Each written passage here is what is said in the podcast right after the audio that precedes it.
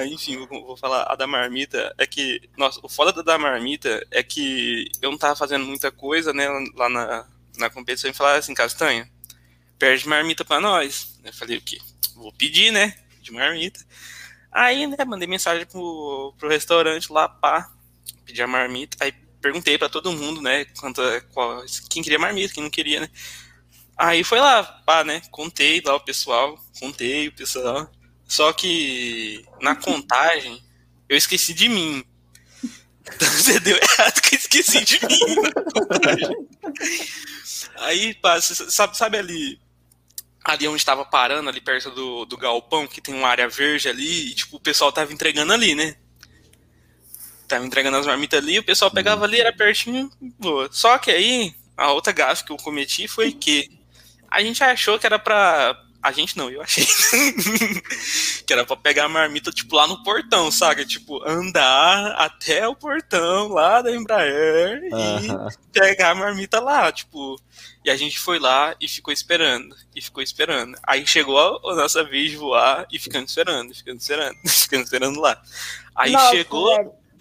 O, o caminho, chegou... tipo, a gente tava morrendo de fome. Eu, tá, eu o único dia que eu perdi marmita, eu pensei, não, vou comer uma coisa mais saudável hoje, ao invés de uma coxinha. Pedi a marmita. Aí a gente ia voar, é, e a gente tava morrendo de fome, então a gente já tava bravo. Ainda tinha que andar um monte. É, e ainda tinha um menino que ele ficava toda hora. Não, porque a gente vai voar, a gente vai perder o voo. Eu ficava, meu Deus, eu não quero perder o voo, mano. E ele eu ficava tipo, meu Deus, cala a boca. É, aí a gente, foi, a gente foi, andando, foi andando. Aí e eu tinha... com uma cara assim, ó. Muito brava. A cara da Alice era de me matar e me picotar que nem a Liz Matsunaga. Nossa. Mas enfim. Aí a gente chegou lá, né? Ficou lá esperando no sol quente, aquela, aquele sol fudido de São José. E chegou realmente umas marmitas lá. E tinha outra equipe. A gente chegou, pegou as marmitas de outra equipe. E a gente teve Aí a gente tinha, tipo, começado a pagar já as marmitas que nem eram nossas. Aí depois a gente teve que voltar para onde a gente tava, tipo, ali naquela área verde. Os caras estavam lá esperando a gente. Eles estavam lá e a gente tava em outro lugar. Aí quando a gente foi pegar as marmitas, eu falei, porra, tá faltando marmita, né? Aí os caras falaram, não, eu contei certo, né, mano? 12 marmitas, né? Aí os caras contou, né? Mas quantas pessoas tem aqui? Eu falei, mano, deve ter 12, né? Aí eles, um, dois, três, assim. Mano, castanha, que tem 13 pessoas, velho. Você não contou você.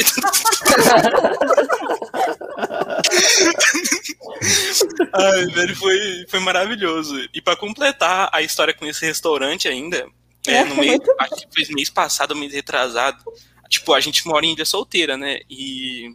Uhum. E tá, e eu tinha salvado o nome do, desse restaurante como Cara da Marmita. Aí eu estava com vontade de comer feijoada e pensei assim: hum, vamos ver onde tem feijoada. Entrei lá no zap e vi esse cara. um servindo feijoada hoje, falei, vou pedir, né? Pedi, pá, pedi.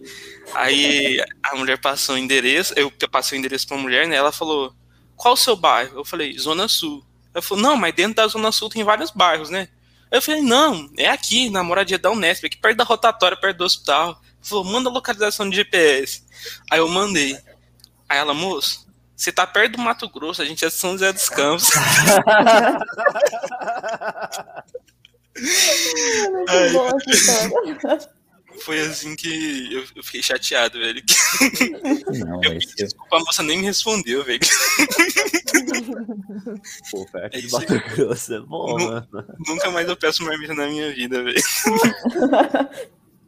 Mas enfim. Nossa, bom, isso é uma boa história, mano. Não, foi, foi, foi demais, cara, foi demais. Maravilhoso. A da chácara eu acho que é a pior que a gente alugou uma chácara, né? Tipo, foi, isso foi em 2018. A gente alugou uma chácara, pá. E não, acho que a gente não tinha consultado o local da chácara. A gente só tinha ido pelo que o cara falou, não, é perto disso aqui, beleza. Aí fomos lá de ônibus, pá. Aí entrando nos matos lá, tipo, subindo uma ribanceira. Sabe que ali perto dos Campos planta muito eucalipto, né? Uhum. E uma ribanceirona de eucalipto lá, a gente subindo, né? Pá, chegou numa curva assim, mano, tinha um barranco, um, um barranco enorme, e uma e a ribanceira lá. E o barranco é enorme. E a gente parou lá e, tipo, os motoristas desceu e, tipo, mano, a gente tá perdido, a gente não sabe onde a gente tá, no meio do mato. Né? aí, tipo, a, a gente parou o ônibus assim, aí, do, tipo, como era uma decidona, tipo, tinha um barrancão enorme, passava muito caminhão carregando eucalipto, assim, os caminhões vão passando, zão, zão, mano, um caminhão vai bater na gente, a gente vai cair dentro desse barranco e morrer. e o, e o, o piloto puto, o cara que alugou a chácara, ai meu Deus, o que tá acontecendo? Os pilotos puto querendo falar pra Unes que a gente tava lá no meio do mato, não tinha nem lugar para estacionar o ônibus, o ônibus Exatamente. não conseguia chegar na chácara, cara, porque era muito no, no alto, assim, e a gente não conseguia chegar, era muito longe. A estrada era estreita, eu acho. Exato. Só passava e a gente teve que voltar. E aí a gente teve que voltar de ré porque o, você não tem espaço para manobrar um. É, um a gente teve que voltar o caminho de ré. É. E aí é incrível, não, porque cara... o piloto lançou a, a carona para trás e só aqui, ó, no ônibus. Não, tchau. Só aqui, na, dando marcha e é. barrancão do lado, barrancão do outro e caminhão de eucalipto descendo. A gente, mano, a gente vai morrer, né? Eu vou ligar pra minha mãe e falar que eu gosto dela pelo menos. É, exatamente. Eu te amo e eu tô te. É isso. É isso aí. É, é, tipo aquelas cenas daquele filme Premonição, sabe? Os caminhões passando. É tipo isso. Não, não aí, tipo, no meio disso, o, os motoristas estavam muito bravos. Aí eles começaram a tirar foto da estrada do ônibus para mandar para o Unesp, né? E a gente, meu Deus, eu tão encrencado. aí Deus, chegou, chegou o dono da chácara lá, né, de carro. É, aí ele é, conversando com o menino que tinha alugado lá e tal. Eu não sei o que aconteceu, porque a gente não conseguiu ouvir nada dentro do ônibus. O menino entrou dentro do carro, a gente, meu Deus, sequestraram Santana. Ai, realmente. Aí depois, não deu pra gente ficar nessa chácara, né? A gente começou a procurar que nem louco outro lugar, tipo, outro lugar assim, né? A gente já é, tinha pago a chácara. Na nem estrada ali, a gente. Nem dinheiro a gente Deus, tinha. Estamos sem lugar nosso piloto do nada. Vamos pra praia, vamos pra praia. Exato. praia. Mano, que onde que eles queriam, um, pra onde, como que é o lugar lá que ele queria ir? Era.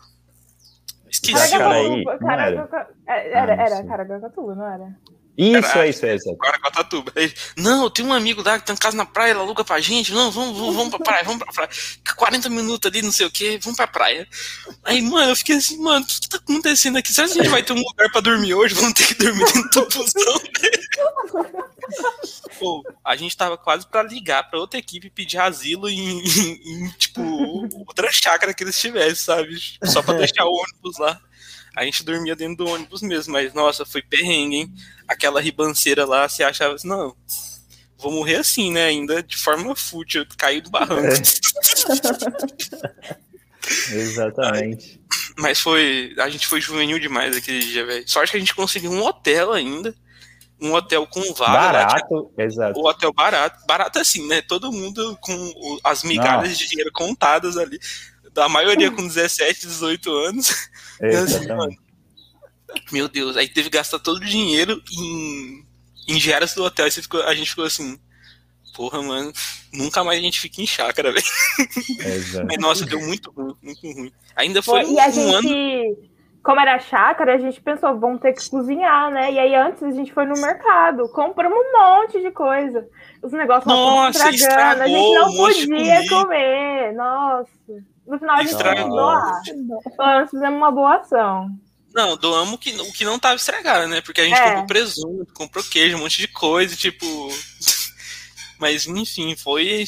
E nesse mesmo ano aconteceu o negócio da chave, velho. Que como a gente chegou muito tarde no hotel, a gente ainda foi construir. Aí, tipo, os guardinhas putos, os guardinhas, os pilotos lá, os, os motoristas Motorista. putos, foram dormir, né? E a gente foi lá que queria entrar no busão para pegar coisa. E eles, de, tipo, deram a chave pra gente. Aí a gente, um membro antigo aí, que ele era meio, não sei, desajeitado com as coisas. Assim, era muito bom de trabalho nos anais. É. Era meio destruidor. E ele foi lá abrir a porta, velho, do busão e ele entortou a chave do busão. Nossa! Aí a gente, porra, cara, você, você, você entortou a chave do busão. Ele, não, mano, você chega lá, coloca na morsa, dá umas batidas assim, se entorta. a gente chegou lá embaixo, ele com a chave na morsa, assim, se entortando a chave do busão. Mano, isso não Isso não é real, velho. ah, isso foi, foi, foi fantástico. Acho que, aquela... acho que esse foi o mesmo ano que a gente foi pegar Uber. E a gente, a gente não sabe pegar Uber, a gente mora em ilha solteira, não tem Uber aí. Hum. Aí era, acho que era o mesmo carro, é, e a gente não se atentou à placa. Aí teve o pessoal que entrou no carro, que era de outra equipe, que eles também tinham pedido para ir para um lugar. E aí o, o, cara tava levando o pessoal para um outro lugar que não era para onde a gente ia, né? A gente tava indo pro shopping. aí, aí, se você quiser completar. Outra, outra, não, a, história a história do. Outra história do Uber também, que é, é engraçado, que a gente pediu um Uber, a gente já tava no shopping, a gente tava voltando, a gente já tinha conseguido ir, né?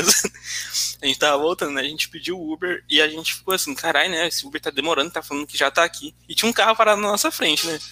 Aí beleza, né? A gente tava lá esperando o Uber, lá todo nosso grupinho assim, e a gente lá esperando, né? E a gente, mano, se esses carros aqui é um Onix, tipo, o cara já tava tipo, 10 minutos na nossa frente. Nossa. E a gente aqui, mano, será que isso aqui é um Onix? Aí, nossa, foi. Aí, aí, aí, tipo, entrou no carro errado, e aí, na hora que eles perceberam, o motorista simplesmente falou: não, desce do meu carro. E os caras ficaram lá sem ter Uber nem nada no meio do parado ali na, na foi, cidade. Foi. Foi. A... Cara, São José dos Campos. É, é, que a gente é muito Chico Bento, né? Na, na cidade grande não tem jeito. Não tem jeito, velho. Foi, foi um fiasquinho. Um pouco de fiasco. Ainda mais é, que nosso, nosso 2018 ainda foi um ano que a gente fez o, nosso avião caixa, né? Que era basicamente uma caixa de sapato com asa. asa é uma caixa voadora, exatamente. Que nada deu certo, que, meu Deus, a gente, o avião caiu, teve que reconstruir o avião em duas horas e a gente reconstruiu na base de araldite e resina.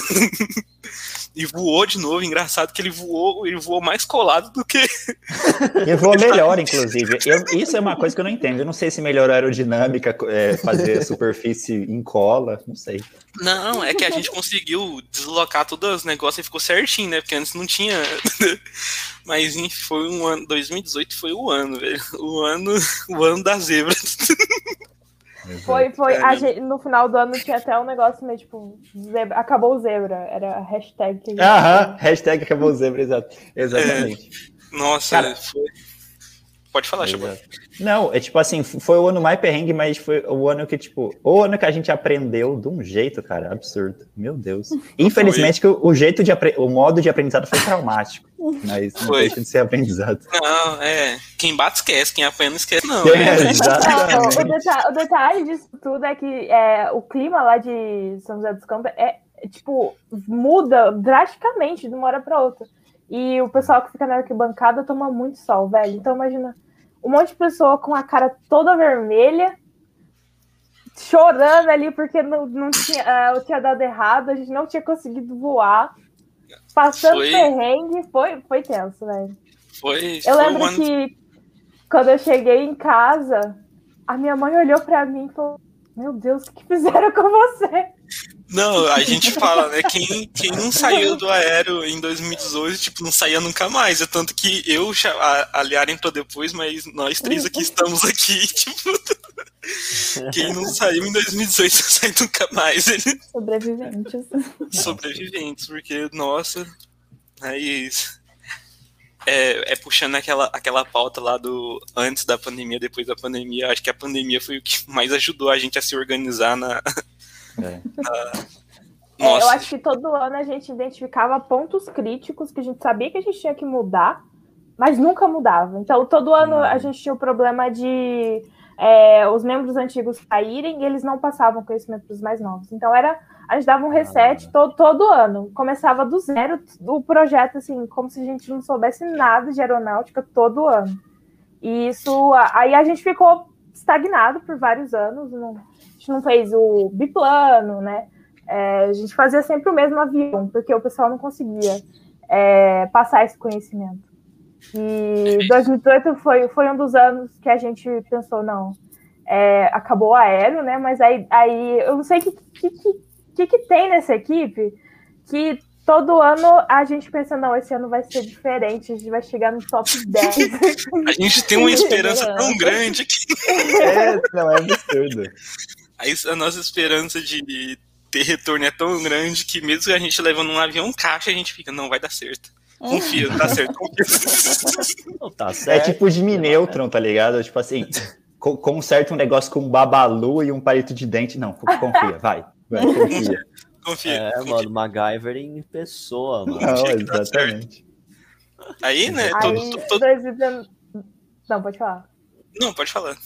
Não, em 2019 a gente conseguiu é, ir um pouco melhor na competição, né? Eu acho que tem também o fator que foi uma competição fora do normal, né? Algumas equipes que sempre estavam bem classificadas não voaram é, em nenhuma das uhum. baterias e a gente conseguiu voar numa bateria. Então isso já colocou a gente bem em cima. É, quando a gente tava lá assistindo, né, os negócios, aquele vento fudido, né, e a gente lá, o pessoal da ESC não voou as duas primeiras baterias, a gente tava aqui, mano, o que que tá acontecendo? que que tá acontecendo? É, exato. é uma realidade paralela? O pessoal da, da Why So Fly não voando, a gente, meu Deus, aí, tamo no universo paralelo, tá, tá algo, algo de errado não está certo. Ai, é. velho. Mas, aí passou, nossa. E aí, no outro ano, a gente ficou, não, agora vai dar, hein? Agora vai.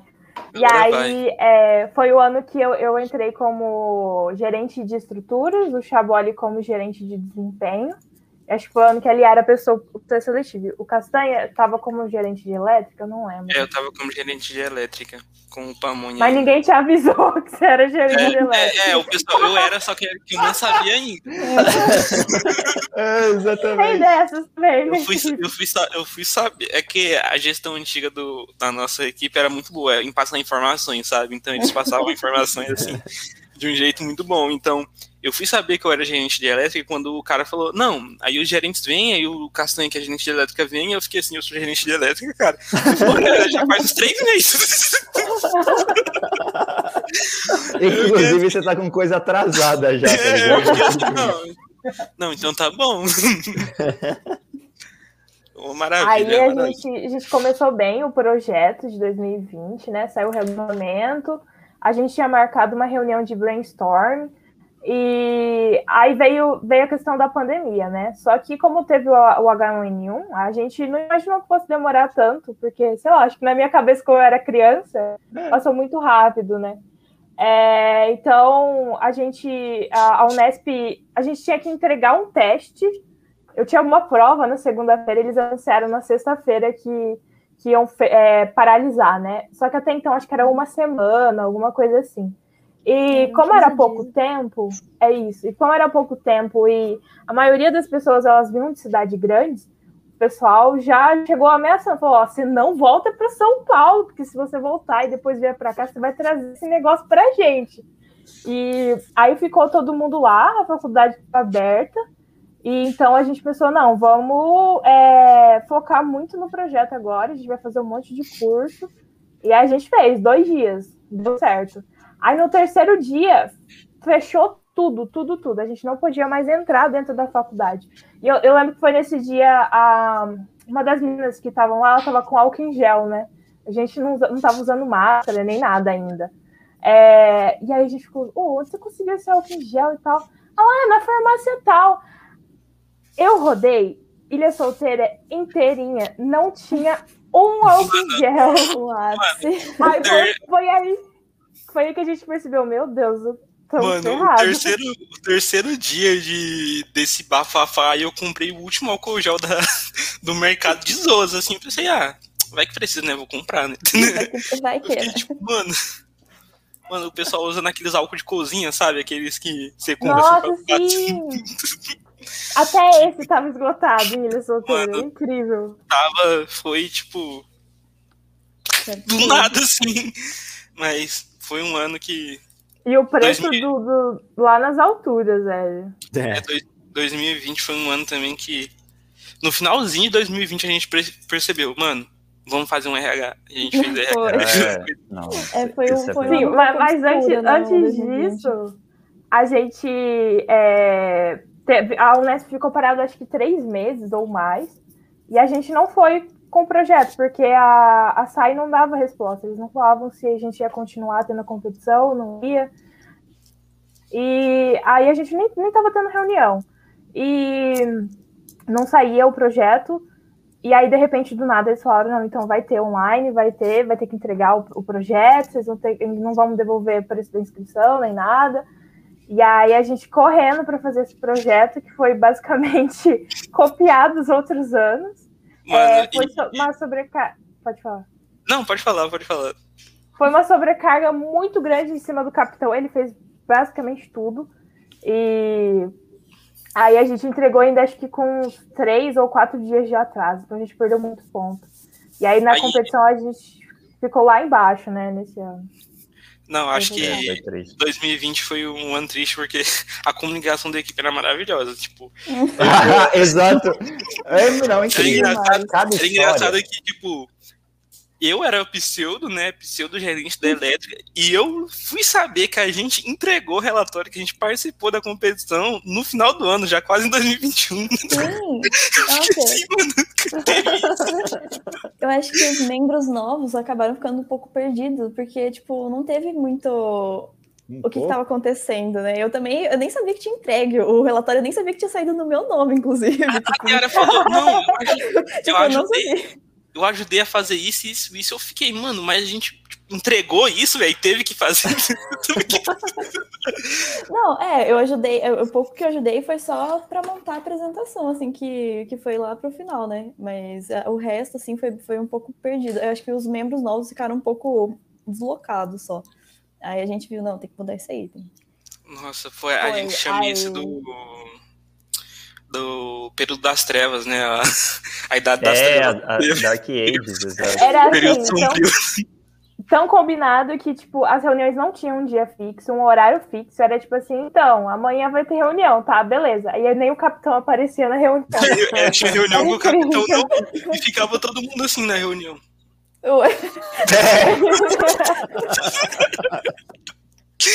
e ficou tipo, mano, não era pra ter reunião hoje, tipo, Ai, velho, era, era uma desorganização que a gente pensa assim, pô, como que a gente virou o que, é, o que a gente tá é hoje. hoje né? tipo, Exato, não, não. Organização.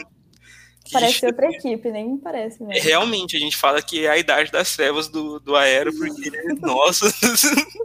Indo pra não chorar só. É, vocês sentiram dificuldade, o pessoal da Dragão? Tipo assim, como é que foi o processo de vocês para adaptação? Tipo assim, não só adaptação, né? Mas por, pela insegurança, porque era um cenário que você não sabia se ia ter competição. Uhum.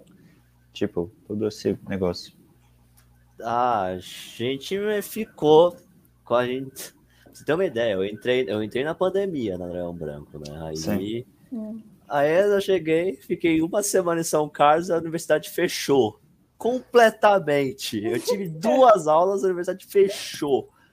Aí eu voltei para São Paulo, né? Que eu sou São Paulo estando. Aí eu fui aqui. Aí continuou o projeto, assim, estava fazendo processo seletivo, tudo online, mas eu acho que deu uma mudada, assim, eles tiveram que mudar tudo de um estalo de dedos. Processo seletivo mudou, foi tudo para online, reuniões, uhum. foi tudo para online. Aí, aí no começo era um negócio meio assim, ficava um negócio meio esquisito, mas depois foi se acomodando. Assim no começo é bem estranho, mas a gente é. até tá falando que depois do, da pandemia, né, algumas coisas a gente vai continuar, tipo, reuniões online. Puxa, Sim. nossa, a gente tinha que se deslocar, sair para ir na, na universidade fazer reunião e voltar, tipo, quando a gente podia fazer de casa e o tempo uhum. que a gente uhum. demorava para se deslocar até a universidade era tempo que a gente já podia estar tá fazendo a reunião. Uhum. Então, tipo, Exato. essas coisas eu acho que essa questão que a gente nunca explorou, tentou explorar ao menos, a gente foi obrigado a explorar. É, exato. E, da, é, e, e deu muito bacana. certo, né? E deu muito certo. Tipo, a gente sim. ganha muito mais tempo e. E é sim, isso. Tipo... recursos online também. Gravou a reunião ali, quem perdeu pode assistir. Sim, assistir em velocidade 2. Sim, sim. É, os relatórios a gente pode compartilhar e fazer junto, é, é bem bacana. Mas não, cara, tem... isso é incrível. Essa parte, pelo menos, de você realizar, é, pelo menos no Zebra, a gente é, A gente usa muito software, né? E, cara, é incrível. Você chama, mano, cinco neguinhos na cal, vamos resolver esse BO que nós tem aqui. E tchau, os cinco falando, não, vamos fazer desse jeito? Não. Peraí que eu tenho uma solução aqui, aí você tenta, não dá certo. Ó, se você mexer aqui, dá certo, hein? Sabe, esse tipo de coisa que é uhum. incrível. Nossa, não, eu não tinha me tocado que era possível a gente usar o pós-pandemia foi tipo uma revolução tecnológica dentro do aerodesign. Não, nossa, o quê? É. Foi, foi tipo assim, é, antes de 2020 e depois de 2020, depois né? Porque aí no final do Sim. ano a, teve a troca de gestão e eu lembro que eu tinha participado da Semana Aerobaja, né? Eu fiz alguns cursos, dentre eles o de gestão de projetos. E aí eu peguei muita coisa que eu vi lá e pensei, mano, mano, por que, que a gente não aplica isso na equipe, velho? E a, aí o capitão ele chegou para mim e falou: então, você quer ser a capitã? E sei lá, acho que chegar para falar um negócio assim, ninguém é. Não tem como negar um negócio desse. Você, mesmo que a equipe tá ali, ó, lá embaixo, você vai querer ser o capitão, né? Acho que agrega bastante. Aí Percebi. eu entrei. Não, pode falar. Ele tá falando com a pessoa. Você tá falando mudo. Acho que ele tá falando com a pessoa. Não, é que eu tava falando é. com a é. minha irmã aqui, que ela tava falando comigo. É, é que é estranho que pra Alice ele chegou, você quer ser a capitã? É, aí que a minha chegou, você é o gerente lá, tá? Segura essa bucha aí. Exato. Dá, dá os seus pulos. Foi, mas Nossa, foi meio assim. E aí o nosso processo seletivo ele não era tão seletivo, né? A gente não conseguia atrair tanta gente. E ah, era uma coisa que a gente estava querendo mudar há um tempo, então a gente pensou, não, agora a gente vai fazer um processo legal, porque do começo do ano, é, da pandemia, né, a gente ainda conseguiu realizar ele presencial. A gente foi é, o primeiro, a primeira equipe que fez o processo, então a gente conseguiu finalizar. E aí é, a gente não tinha experimentado ainda como seria online. E aí fizemos, fizemos nos mesmos moldes que era uh, das empresas para estágio e tal. E deu muito certo com a divulgação, a gente conseguiu melhorar muito no, no nosso uhum. marketing. E aí surgiu uh, o RH, né? A gente já tinha tentado anteriormente, só que eu não sei o que aconteceu, o menino sa saiu da equipe, é, o que não é tão difícil, porque o RH é bem complicado aguentar as buchas, então tá explicado por hum. que ele saiu. Mas aí a Liara e o Felipe tomaram. Não, Felipe, o Castanha tomaram frente. ah, e aí juntou todo mundo, e aí o, o Chaboli tornou gerente de projetos.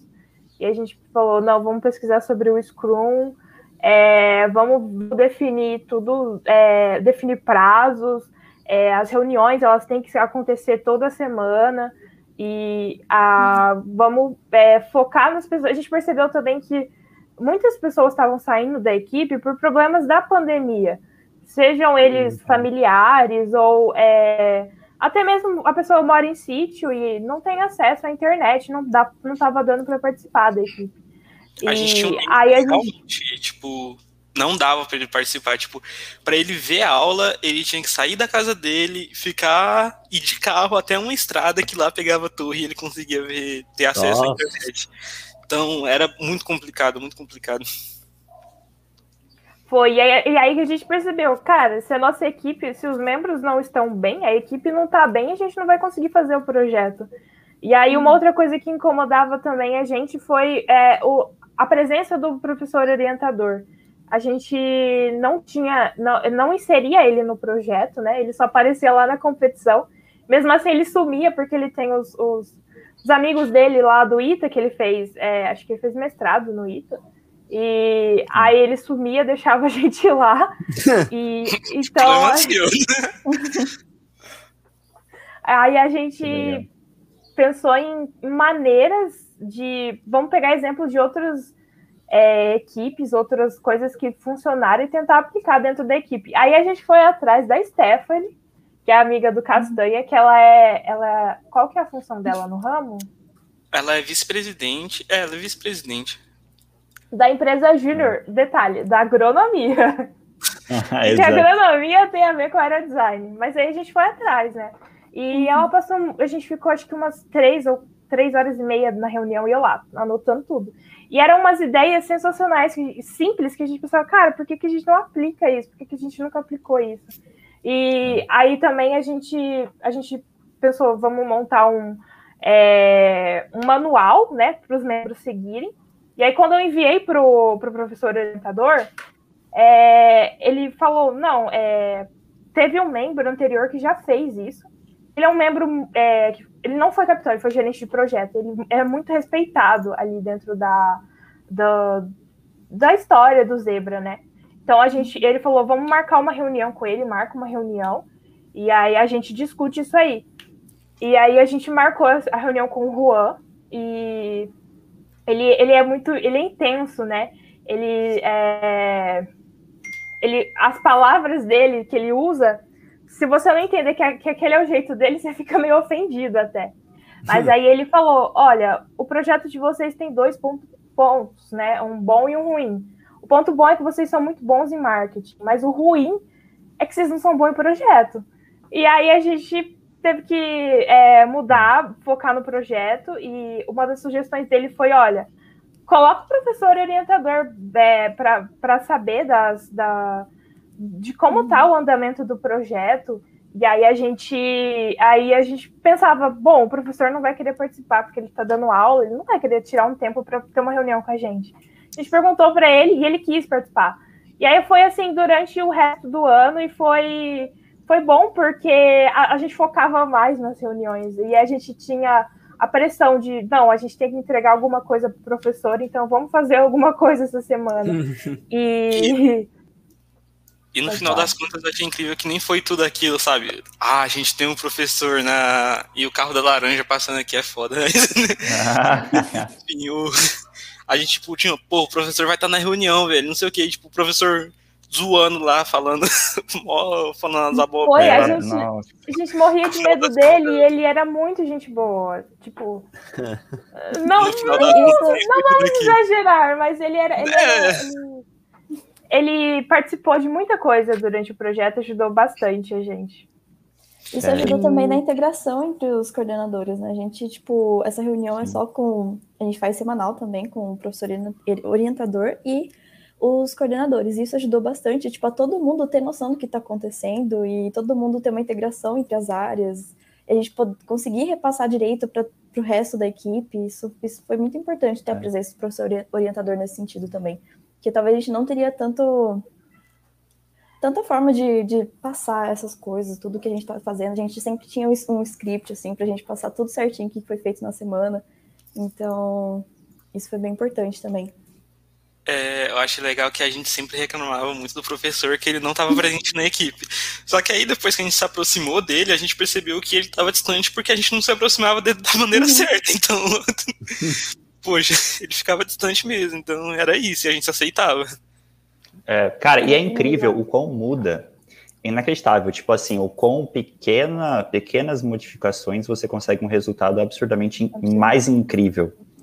E porque, tipo, parece que não é proporcional, né? Parece que, tipo assim, você aumenta um detalhezinho, o resultado não fica um detalhe melhor, fica absurdamente melhor. Uhum. E uma parada que por a gente ter feito esse acompanhamento, principalmente nas reuniões, da gente entregar pequenos projetos é, semanalmente, a gente começou a aplicar muito heurística, sabe? Pegar um problema grande, quebrar ele em pedacinhos e ir resolvendo devagar. E, tipo, acho que o nosso problema dos anos anteriores é que a gente tentava comer o projeto com uma garfada só, sabe?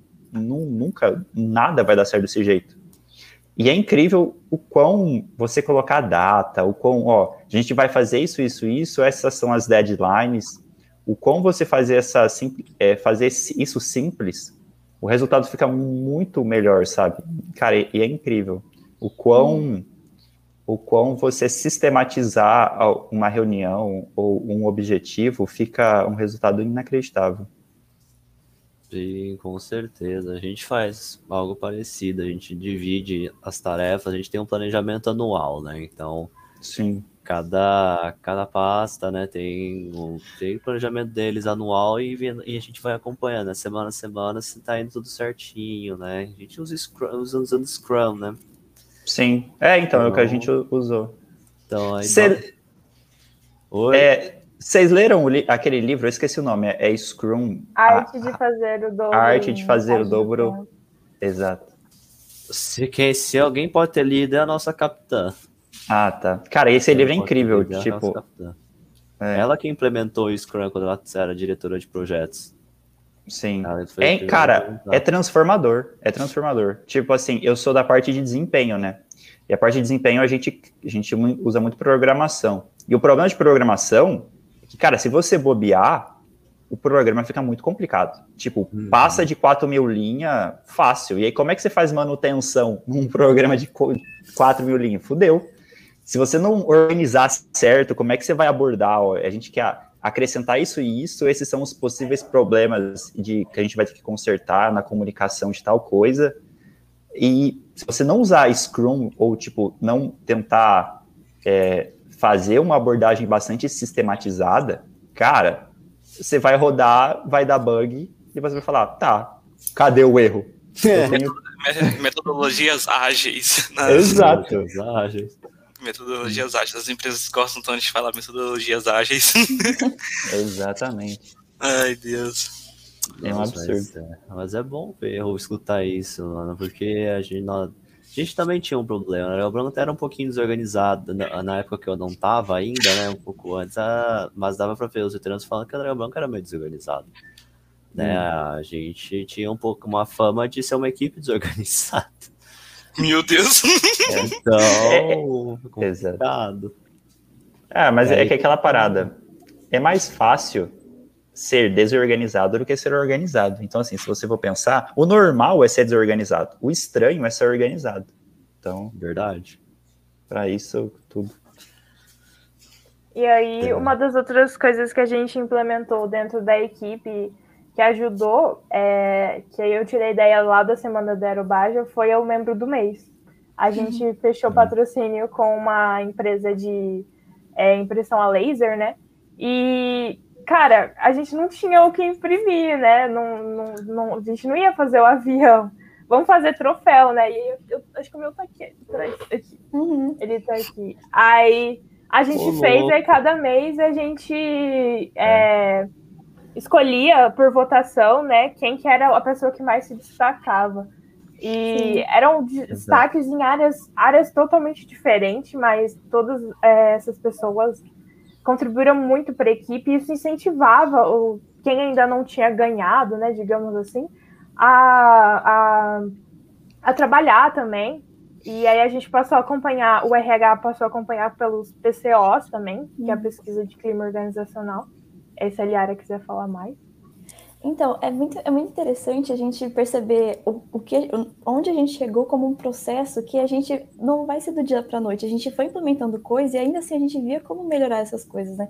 Sobre, por exemplo, o membro do mês, a gente, pelo PCO, eu fiquei sabendo que algumas pessoas ainda estavam meio distantes do que estava acontecendo com outros membros, né? E a gente ficou, bom, como é que a gente vai fazer com que todos os membros da equipe saibam o que, que, que cada membro está fazendo, né? Tipo, a gente precisa disso para não achar que só as pessoas que têm mais fala durante a reunião realmente são as que mais fazem. Normalmente é distribuído esse trabalho. Às vezes, uma semana uma pessoa vai ter mais destaque por ter desenvolvido algo mais bacana aquela semana, vai mudando.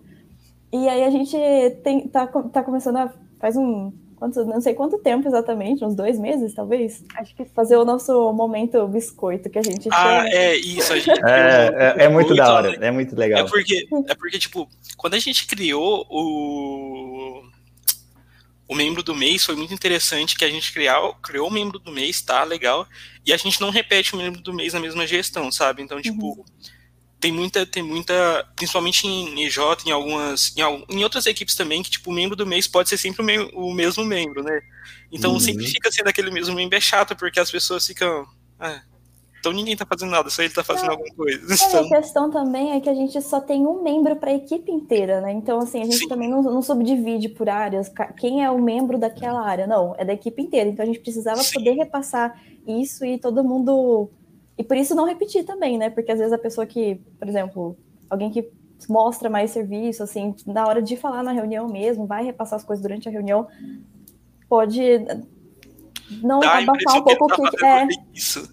E, tipo, abafar o que, que as outras pessoas fazem também. A gente o momento biscoito foi muito legal que sempre tinham pessoas que tinham, tinham um destaque em uma semana, sabe? Em uma semana, tipo, fez muita coisa, ajudou muito.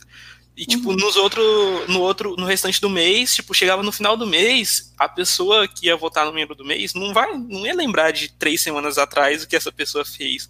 Então a gente criou o um momento biscoito para dar o biscoito para aquela pessoa naquela semana, sabe? Exatamente. É. E a gente separava uns cinco minutos da reunião ali, e aí os coordenadores falavam, não, tal pessoa se destacou mais essa semana por causa disso. Então eu dou meu biscoito para essa pessoa. Era, Isso... era incrível. E a gente queria distribuir a balduca inteira. É, exatamente. Isso, isso ajuda, isso ajuda até no, no membro do mês em si, né? Porque uhum. você tem uma pessoa trabalhando na sua área, mas as outras pessoas de outras áreas que vão votar no membro do mês não sabem o que ela, tão, o que ela tá fazendo, né?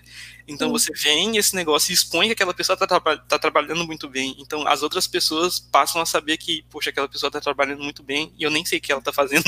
Não, é, e o legal é, é a gente deixar claro que a gente faz isso na nossa reunião geral, né? Que ainda todas as nossas reuniões são semanais. E a reunião geral, que é com todos os membros, a gente faz isso para todos os membros saberem, né?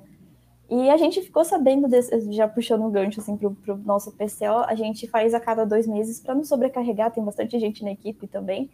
Então a gente escuta, a gente tem um momento individual e a gente ficou sabendo desse problema de que as pessoas não estavam sabendo muito quem que estava fazendo o quê por conta desse PCO. Então foi, é bem importante a gente ouvir cada membro e a gente tira um tempinho, a gente ouve, a pessoa fala tudo que ela quiser, tudo que ela acha de bom, ruim na equipe, quais os problemas pessoais que ela está passando, se ela quiser compartilhar também os problemas pessoais que podem estar tá afetando o zebra ou vice-versa, a, a, faculdade também. Então a gente está ali para escutar e tentar sempre melhorar. A gente sempre anota o que, que tem de repasse.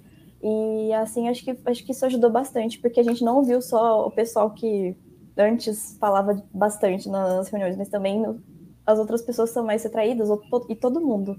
E isso foi bem, foi bem diferencial na equipe também, eu acho. Acho que foi uma das Outra coisas que a gente implementou que fez bastante diferença.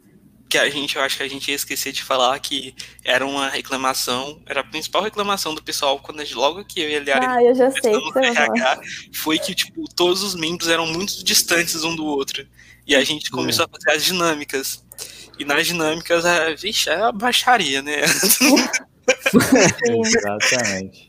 É porque, porque, se os membros não, não se conhecem, não estão próximos, eles não fazem parte de um todo, né? A gente tenta cada vez mais pregar essa ideia de família e, e acho que essas dinâmicas e a gente tentar cada vez mais deixar todo mundo junto, compartilhar a história e tudo mais, fez, fez muita diferença para chegar onde a gente está agora. Todo mundo tem esse senso de família. É, é bem notório que é. a diferença do começo do ano para agora.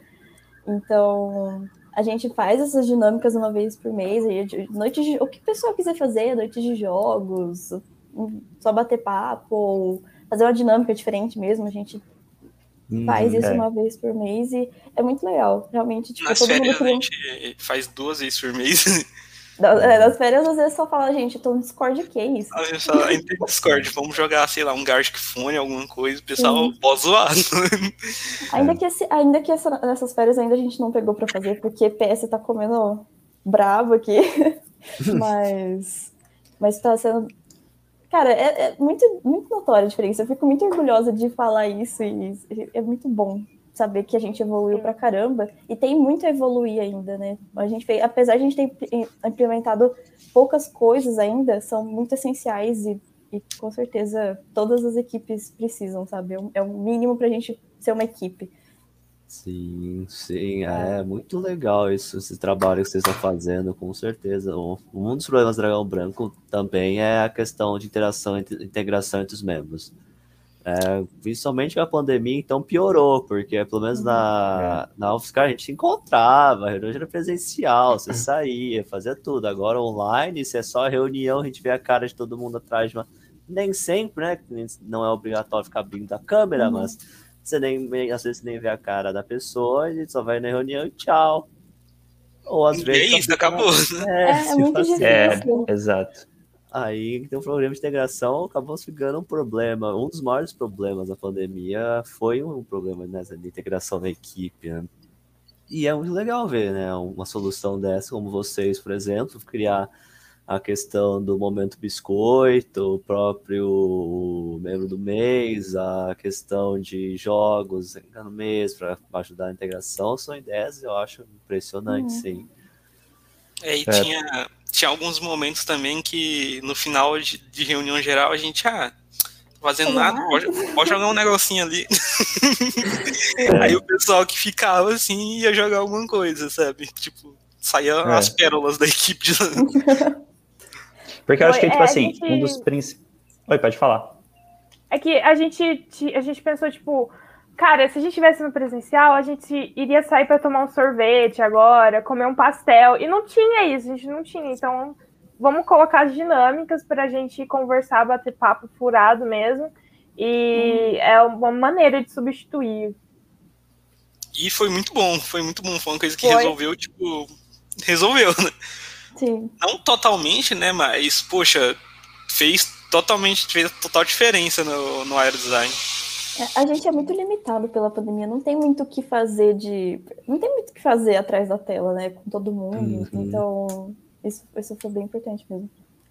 É, eu é interessante, eu acho que como consequência disso, porque a, a gente que lida com projeto, a gente que lida com você ter que discutir com alguma coisa, com alguém, sobre alguma coisa, que se ela é boa ou ruim, se vale a pena implementar, quanto tempo que vai demorar para implementar aquilo para o projeto e tal. A gente lida com muito com essa parte criativa. E principalmente o pessoal que chega na equipe novo, a, a gente tem, a, infelizmente, a gente tem essa herança de hierarquia, que, ah, eu sou mais novo, então minha opinião é inferior, ou eu tenho medo de falar alguma besteira. Ah, e Exatamente, a gente tem a dificuldade da pessoa falar não para alguém que é mais velho, ou a pessoa falar não. E a gente precisa do pessoal mais novo, porque a gente mais velho está contaminado com, é, com as nossas limitações, sabe? Ah, eu não vou fazer isso porque isso vai ser difícil para construir, eu vou estar esse problema. E é legal você ver alguém que não sabe disso, uma pessoa que a, a cabeça é livre e fala: mano, vamos fazer assim, porque assim a gente vai aprender mais, porque assim vai ser mais difícil, mas a gente vai agregar mais valor para o projeto. Ter essa cabeça que não está contaminada com as nossas dificuldades é absolutamente valioso.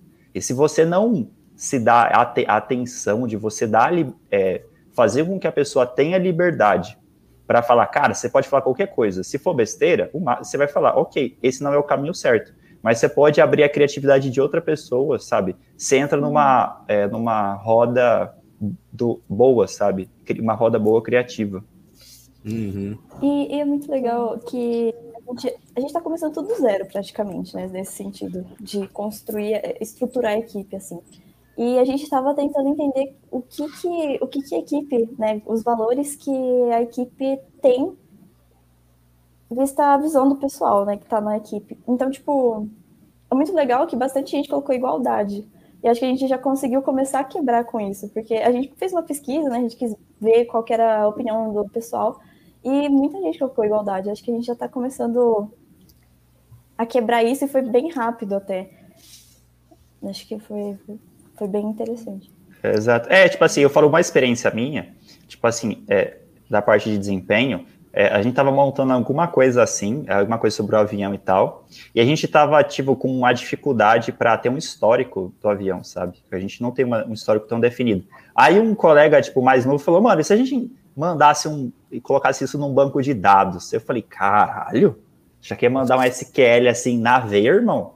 Aí, tipo, no começo, ok, a gente não deu tanta bola, mas depois a gente tava pensando, cara, vai ser muito boa essa ideia. E a gente está implementando isso agora. Então, tipo, uma ideia que parece absolutamente muito estranha, que é muito difícil, não vai funcionar, uhum. só que, cara, é, é, com um pouco de esforço e um pouco de estudo, a gente consegue implementar e fazer aquilo dar certo. E, tipo, nasceu justamente dessa, dessas ideias malucas. Sim, ideias malucas, pique freio elástico. É, pique freio elástico, exato. Pique freio elástico. Outra coisa também que a gente sempre deixa é a transparência, né? Então, durante a reunião, a gente vai falar uhum. todos os problemas. A gente chega, então, pessoal, estamos com uma bucha aqui, a gente precisa resolver. Tem que estar claro para a equipe toda o que está acontecendo é, para nós tentarmos resolver todo mundo junto, todo mundo opinar, saber o que está uhum. acontecendo, senão depois é, alguém da faculdade chega e fala, oh, então soube que aconteceu tal coisa no Zebra. e a pessoa que está dentro da equipe não sabe o que é daquilo, sabe? Não pode confirmar ou não o que aconteceu.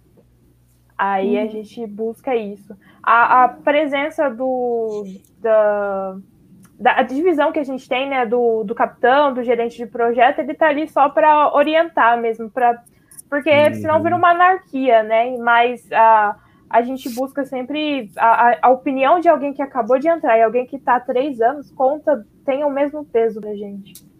Uhum. É, tem uma equipe que não tem hierarquia. Qual que é? E eu acho incrível é USP, como não. que eles. É, acho que é a Mas qual que é? É a SQUSP, é, eu acho que. É, é porque Cara, eu acho nossas, isso incrível. Uma das nossas. A primeira dinâmica que a gente fez no ano de 2021 era os membros fazer. Como que era o nome disso mesmo? Era. Hum. Eu esqueci Duas o nome. Duas verdades e uma mentira, você tá falando? Não, não. Das fotos. Ah. Não, deles irem procurar as outras ah, equipes. tá, no processo ah. de admissão ainda. É. Isso, isso, a nossa dinâmica foi, tipo, pegar o, os membros do PS e eles procurarem outras equipes para saber sobre o aerodesign, né? Foi um dos nossos, dos nossos métodos, né, na pandemia para eles conhecerem mais do aerodesign com outras equipes, né? E eles uhum. trouxeram esse ponto que na ESC-USP, tipo, o membro deles falou que eles não têm hierarquia, não tem capitão. Assim, tipo, fiquei assim, ué, mano... É, e, é, e é maluco, né? Tipo, eu, por isso que eu fiquei. Eu falei, nossa, isso aqui é inacreditável, porque aparentemente eu falo, nossa, não, não, não vai dar certo. Só que dá muito certo. Então, cara, é incrível o jeito como ele. Como que deve ser essa energia entre os uhum. entre as pessoas, sabe? Deve ser uma coisa incrível. É porque o nivelamento deve ser totalmente igual, né? Então, é, não tem como exato. ter alguém, alguém para orientar sem que todo mundo tenha o mesmo nível para tá se orientando. Acho que deve ser. É, é, é uma. Transcendeu demais.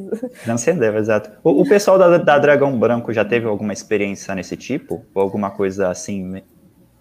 Ou sempre foi hierarquizado? Ah, eu já não tenho certeza. Eu sei que tem uma.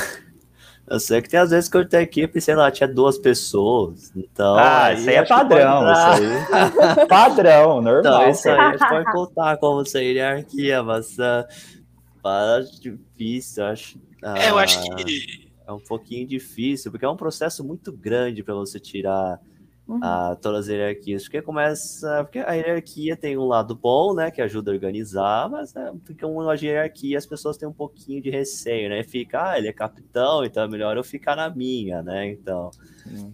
Então, apesar de a gente falar, não, essa tem essa hierarquia por questão de organização, né? Para não ficar tudo meio bagunçado, uhum. aí você se alguém é lá cuidando de alguma coisa, de repente vai lá cuidar de outra, esquece daquela outra, e começa a ficar uma bagunça.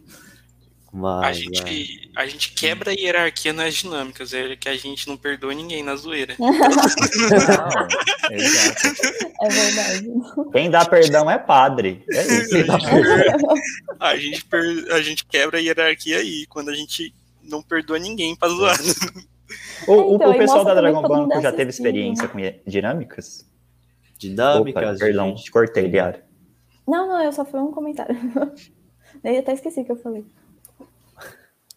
É, repete, Nossa. Vinícius, eu não ouvi.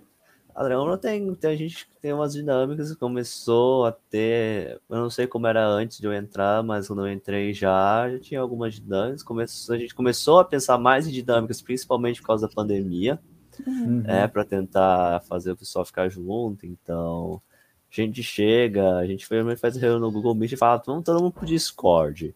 Aí a gente vai lá, ah, a gente tem um desenho de um dragão.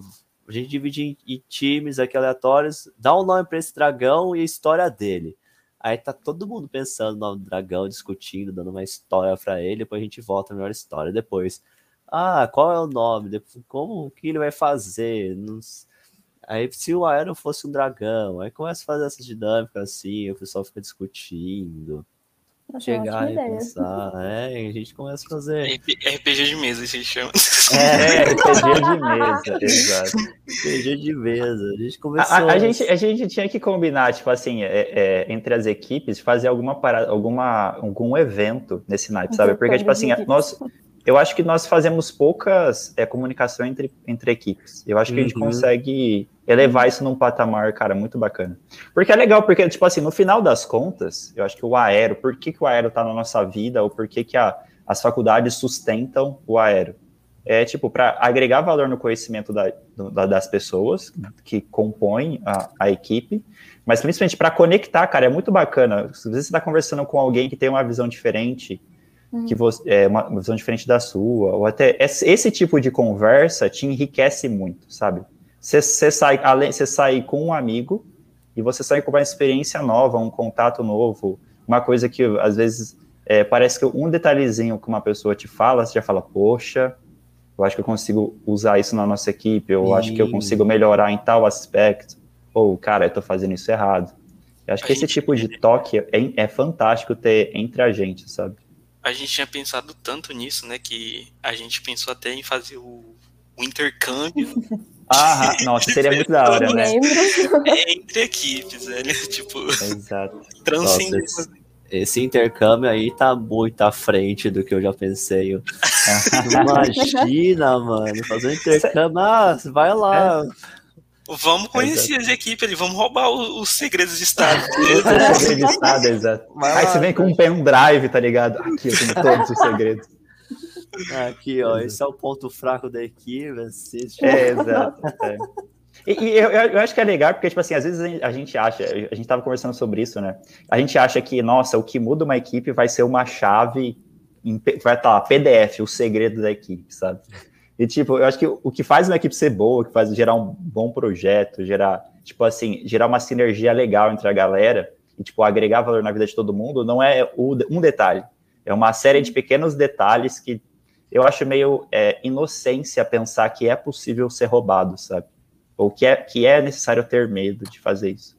Eu acho que, eu acho que para 2021, esse não é, não é um pensamento que tem espaço, sabe? Uhum. E também nem é muita questão, né? Não é porque a gente compete que a gente tem que. Que a gente é inimigo, é, exato. Então, é. Porque a ideia da Aerodesign é ficar ajudando um ao outro para tentar sempre inovar nos projetos. Então, mas aí tem, tem, algumas pessoas que chegam e levam isso a ferro e fogo. Chegam, ah, eu vou matar todo mundo. É, exato. Não, tem determinadas exato. equipes aí que levam o avião coberto, né? Só mostra. É, é tipo não, Fórmula 1, tá ligado? O pessoal, rapaz, é. o pessoal tá no hype mesmo. Não iremos citar quais são, porque fica feio, né? Mas tem equipe que faz isso. Olha o cara, olha o cara. Olha. Eu tô gravando, viu? É, exatamente. Cortes, né, gente? É, o corte, é, o corte. a cara Agora é a hora do corte,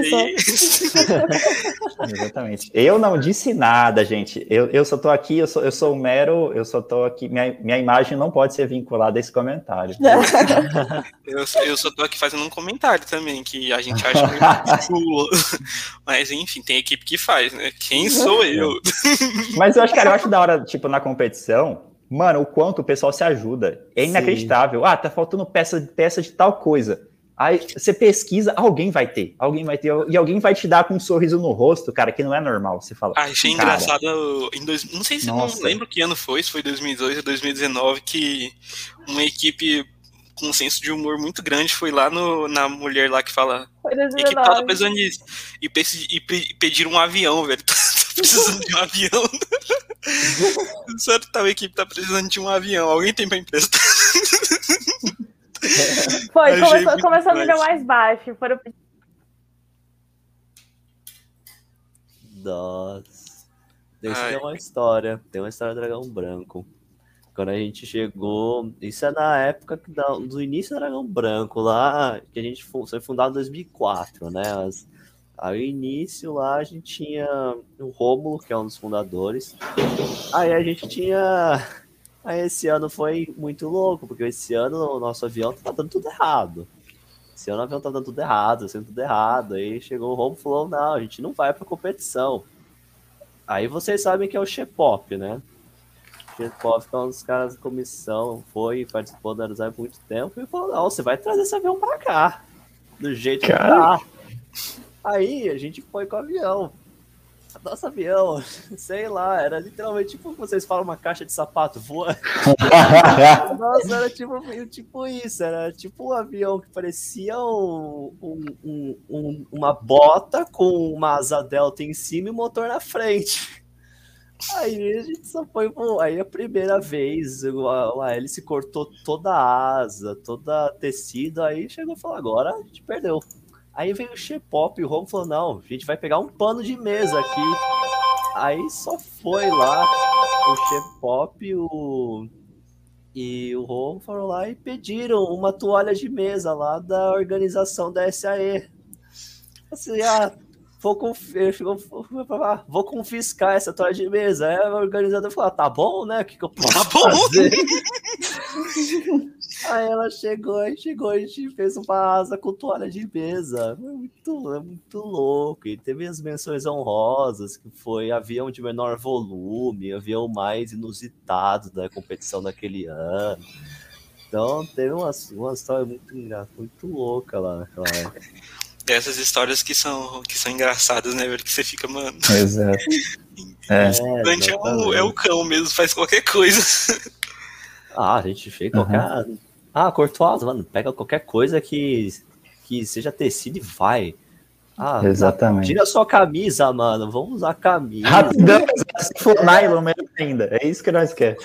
Usar, usar ferro com, com uma camisa amarrada no, na base do ferro ah, para entelar o avião. É, não. Maravilhoso. Maravilhoso. Ferrinho de entelar pra quê? Não, pra quê? Orçamento, né, gente? A gente tá, tem que estar tá no orçamento. Verdade, tá certo. Tem que ser assim. O importante mesmo. é ser funcional. Cara, é, exato. Você, você puxou para 2004, né? Aí a nossa equipe ela foi fundada em 2003. Mas naquele ano a gente não competiu. Acho que a gente foi, sei lá, uma das únicas equipes que foi na competição sem nada, nada, só falou, vamos ver como que é esse negócio aí, quero ver como que é Só pelo rolê. Só, é, só, só assistiram para ver como que era. Aí no ano seguinte a gente começou a competir em 2004. E a história do nome, né, tipo, por que que um quadrúpede é, tá sendo, é o nome de um, de um negócio de aerodesign, sabe? É, é uma história que eu ouvi a primeira vez quando eu era bichete da, da, da, equipe, né? E aí um veterano contou e eu fiquei, caraca, velho. É isso mesmo. Incrível.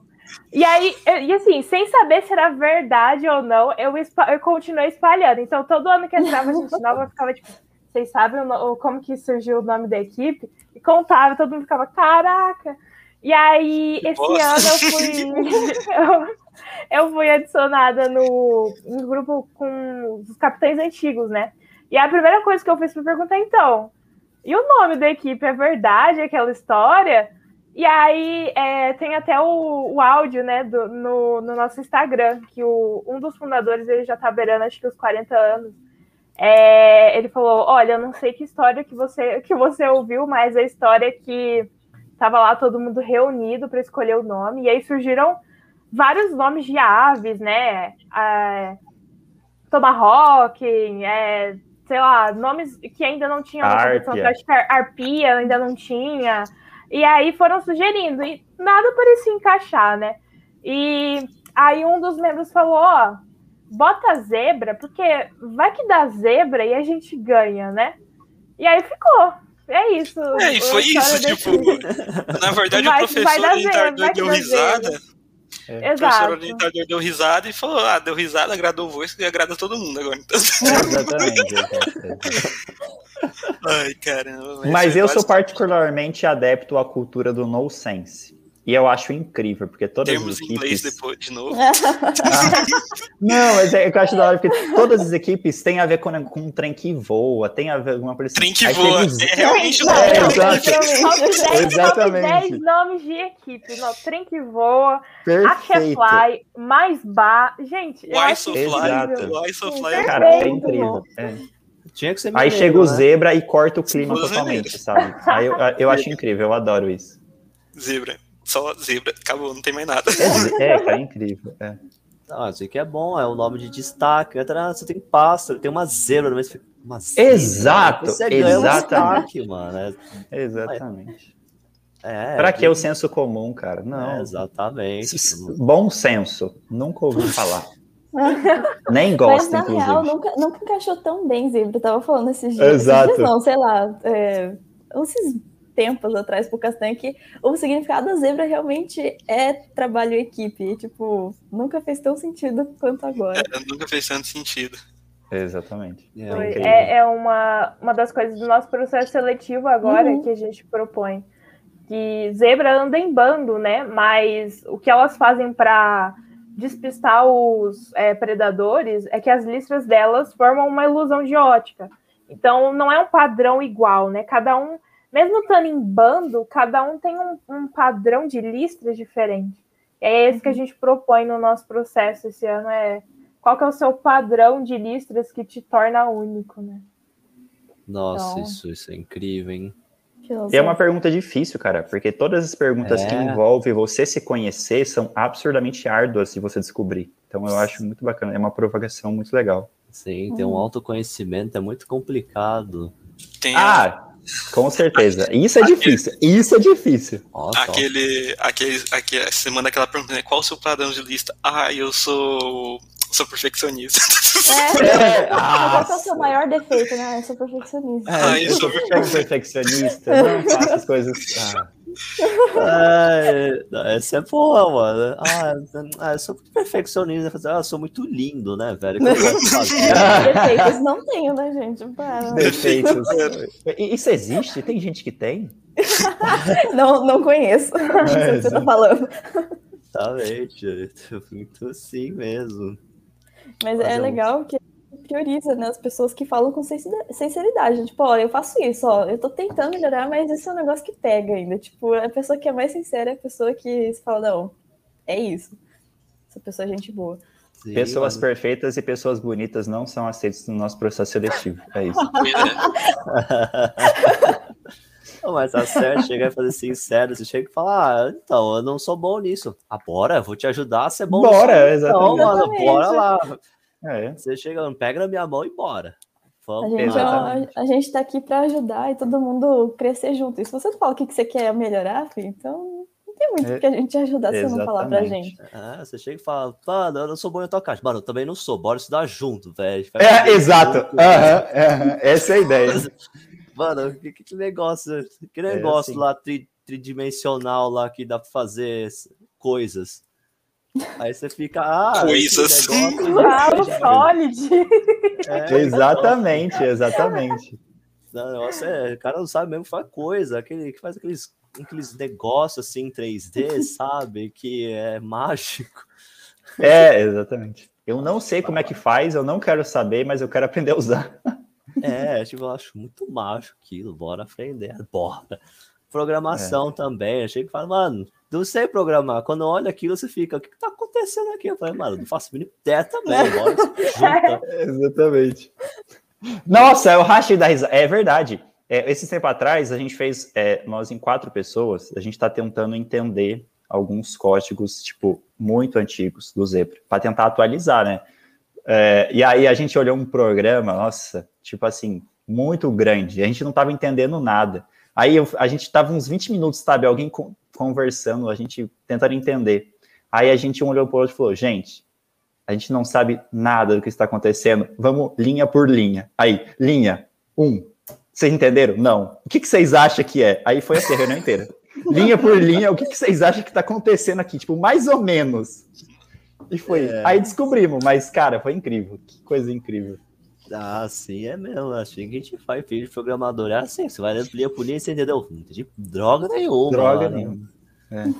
Roda só essa parte do programa, vamos é. ver o que, é isso aqui tá fazendo. É, acontece, velho. Tem comentário, tem comentário nenhum. Não tem. Ah, não. É que, que é a, a, primeira regra do programador. Você não coloca é, comentário e você coloca as variáveis o mais contraintuitivo possível. Tipo, se é gravidade, você coloca MGUK, sabe? Inventa uma sigla, não coloca, não precisa ser, não pode ser fácil. É Exatamente. Isso. A gravidade, não, G, a G é muito fácil, coloca G. ômega. Ômega, exatamente, só, só para zoar, só para zoar. É. Y. Coloca pi, só pra confundir a cabeça da pessoa. Tem lá o cara, o cara coloca I no, na gravidade e G no contador. Não. É incrível, Nossa, exato. Não, sempre tem umas dessas. Mas é muito bom ver essas histórias, assim, conhecer as outras equipes, com certeza, pô conhecer vocês assim um pouquinho, eu tô achando sensacional. Tem um tipo, o que mais me tocou até agora foi da Perdigão, mano. Nossa, Não superou, não. não, superou. Não, eu sei, cara. eu- sabe, isso aí, isso aí é tipo. É, é que eu não sei, cara, mas eu, eu sou tipo o Inception, sabe? Eu consigo entrar na sua cabeça, introduzir uma Nossa. ideia É, sem que você perceber, cara. Agora você, você é um discípulo da Perdigão agora. Quando você for comprar salame, você vai comprar da É. Perdigão. Isso é tudo É, exato. é técnica pra vender mortadela. Eu nunca mais vou saber o que perdigão e sadia, mano. Eu só vou ver um S, mano, dá essa perdigão aí, mano. Gente, vocês estão esquecendo da Seara, tá? Só. É, da Seara, é É verdade. verdade, tem a O, o S da Seara não é amarelo? Mano, eu não faço ideia. Agora Não eu fiquei sei. confusa. Esse Eu vou ter ar que era um pesquisar. sol, assim, tipo um sol nascente, Ah, não. um sol É, é, é que o símbolo é vermelho e o S é Sim. branco, na verdade. O S da Seara é Sim, tem branco. o sol, realmente. Tem o Meu sol. Deus, essa da Seara é branca. Não, é, mas é to... não, mas todas têm essas cores vermelhas, tipo, chamativas. É, porque É. vermelho dá fome, né, gente? Vermelho da Pior que é fome. verdade. É. É. o ar, Acho é. que é a estratégia do McDonald's, acho que é essa. Vermelho Não, só nisso a gente já assim, mencionou umas cinco marcas, seis marcas que a gente não tem Não patrocina, Não, gente. não patrocina. É, Exatamente. não tem patrocínio nenhum nesse vídeo aqui, né? Deixando Cara, bem claro. Exato. Mas imagina que, que moral, cara, você colocar um adesivo na asa do teu avião do McDonald's. Cara, incrível. Nossa, a gente deve ser precisa. muito da hora, né? Cara, é- com almoço Oh, na competição. É, aquela caralho, imagina isso. Imagina, mano, você A chega nossa um história da Mac- marmita merece, velho. É, cara, não. A- A SAI, precisa, a, a SAI precisa correr atrás disso, sabe? O pessoal do marketing da SAI, imagina a gente receber McDonald's. Meu Deus, que paraíso. Eu Burger fico, eu fico Burger vendo. King é brasileiro. Ó, ó. A gente já Eu tem fico- aberta aí. Eu fico vendo aquelas equipes que têm patrocínio de empresas, tipo, montadoras, né? Tipo, Airbus. Eu fico assim, mano.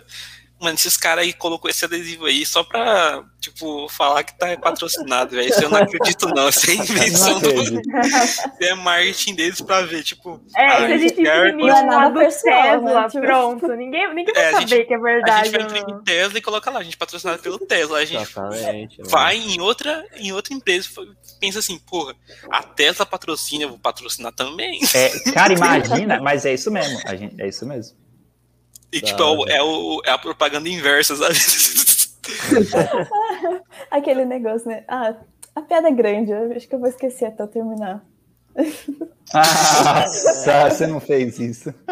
Não, é aquela lá, tipo, que o um cara fala assim, ah, chega pro, eh, pro, pro Steve Jobs e fala, quer namorar, a sua filha pode namorar meu filho? Ele é CEO, não, sei lá, vice-presidente do Banco Mundial. Aí ele, não. Ah, esqueci a piada, gente, perdão. Eu fiquei nervosa. Eu, eu não Essa piada eu tô querendo lembrar, sabe qual que é? É isso, mano. Gente, circulou no Facebook, vocês vão entender. Banco Meu Deus, que sensacional. Jobs. Não, não, o Steve Jobs já morreu. Quem que é o outro lá que tá vivo? Que é Bill? Gates. Bill Bezos. Bill Gates. Gates, é Bill Gates. Gente, é isso. Pesquisa depois no Facebook. é isso, entender. se vira, enigmas. Verdade, pesquisa. Não, vocês vão entender qual que é o. Pesquisa. É a tarefinha, é, é a tarefinha pro pessoal. Não, É, a é, é que eu tô tarefa- tentando fazer um- um- uma associação aqui, entendeu? Só que assim, é muito, muito longo pra. Mas vocês vão pegar depois. É, Enfim, gente, corta verdade. essa parte, tá? Ai, eu, Deus. eu já no começo a piada. Tem que deixar agora, Mas o pessoal vai pesquisar. Agora você colocou essa dúvida nas pessoas, falou, nossa, que piada é essa que a Liara tá falando, mano? Eu preciso pesquisar isso aqui. Agora o pessoal vai pesquisar e vai saber, mano. Não, não, piada isso aí, do isso aí Bill já tá em... Gates. É, o pessoal já, Se já, alguém, já é se alguém intrínseco. descobrir, me avisa, por favor. É, coloca nos Eu comentários. fiquei É curiosa. sério, gente? Não, ele meio que fala assim: ah, é, a, a a sua filha pode namorar o meu filho? Ele é vice-presidente do, do banco. Aí ele fala: ah, tá bom, namorar, ele vai namorar seu, seu filho, né? Aí ele chega lá no banco e fala assim: ó, meu filho pode ser vice-presidente, ele namora, ele é genro do Bill Gates. Ele fala: puta, vamos contratar o cara. É isso. Ah, eu estratégia, consegui. estratégia do grego. Estratégia, exatamente. Caraca, Gente, é sério que vocês nunca tinham visto? Eu Não, tô me, tô me sentindo Eu, mal eu que já falei ouvi, que mas é vocês que a minha, minha conhecessem. memória é muito curta, velho. Caramba, do grego, estrategista. É. Mas, cara, é, é, verdade. Essa é a situação do patrocínio, entendeu? Eu já vi uma história, cara, era de um ator. Era um trem assim, mas ele financiou uma, um, um carro muito caro da época, tipo uma Mercedes da época, por exemplo. Só para quando, quando ele ia de carro até o diretor lá do filme, pra, quando ele estava começando a carreira dele, o diretor falar, cara, se esse cara veio de Mercedes, eu não vou oferecer, tipo, 3 mil dólares de cachê para ele, sabe? Para aumentar o cachê do cara, tá ligado? E eu falei, mano, olha essa ideia, e funcionou, cara.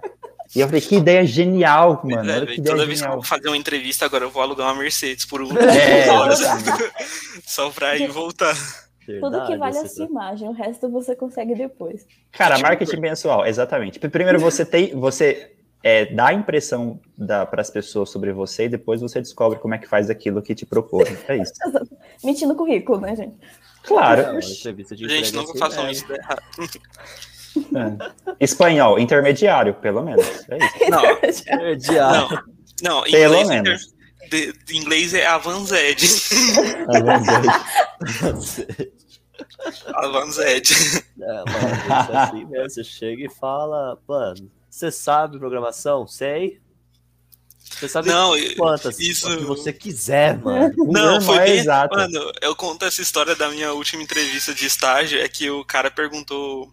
Que eu coloquei lá, né? Que sabia C, sabia algumas linguagens. Aí o cara perguntou: você sabe alguma outra linguagem? Aí eu falei: não, Python, mas linguagem de programação é aquele negócio, né? Se você sabe o algoritmo, pra você aprender outra é rapidinho. Você já mandou essa. Olha. Liso. Mandei É. essa, fui contratado.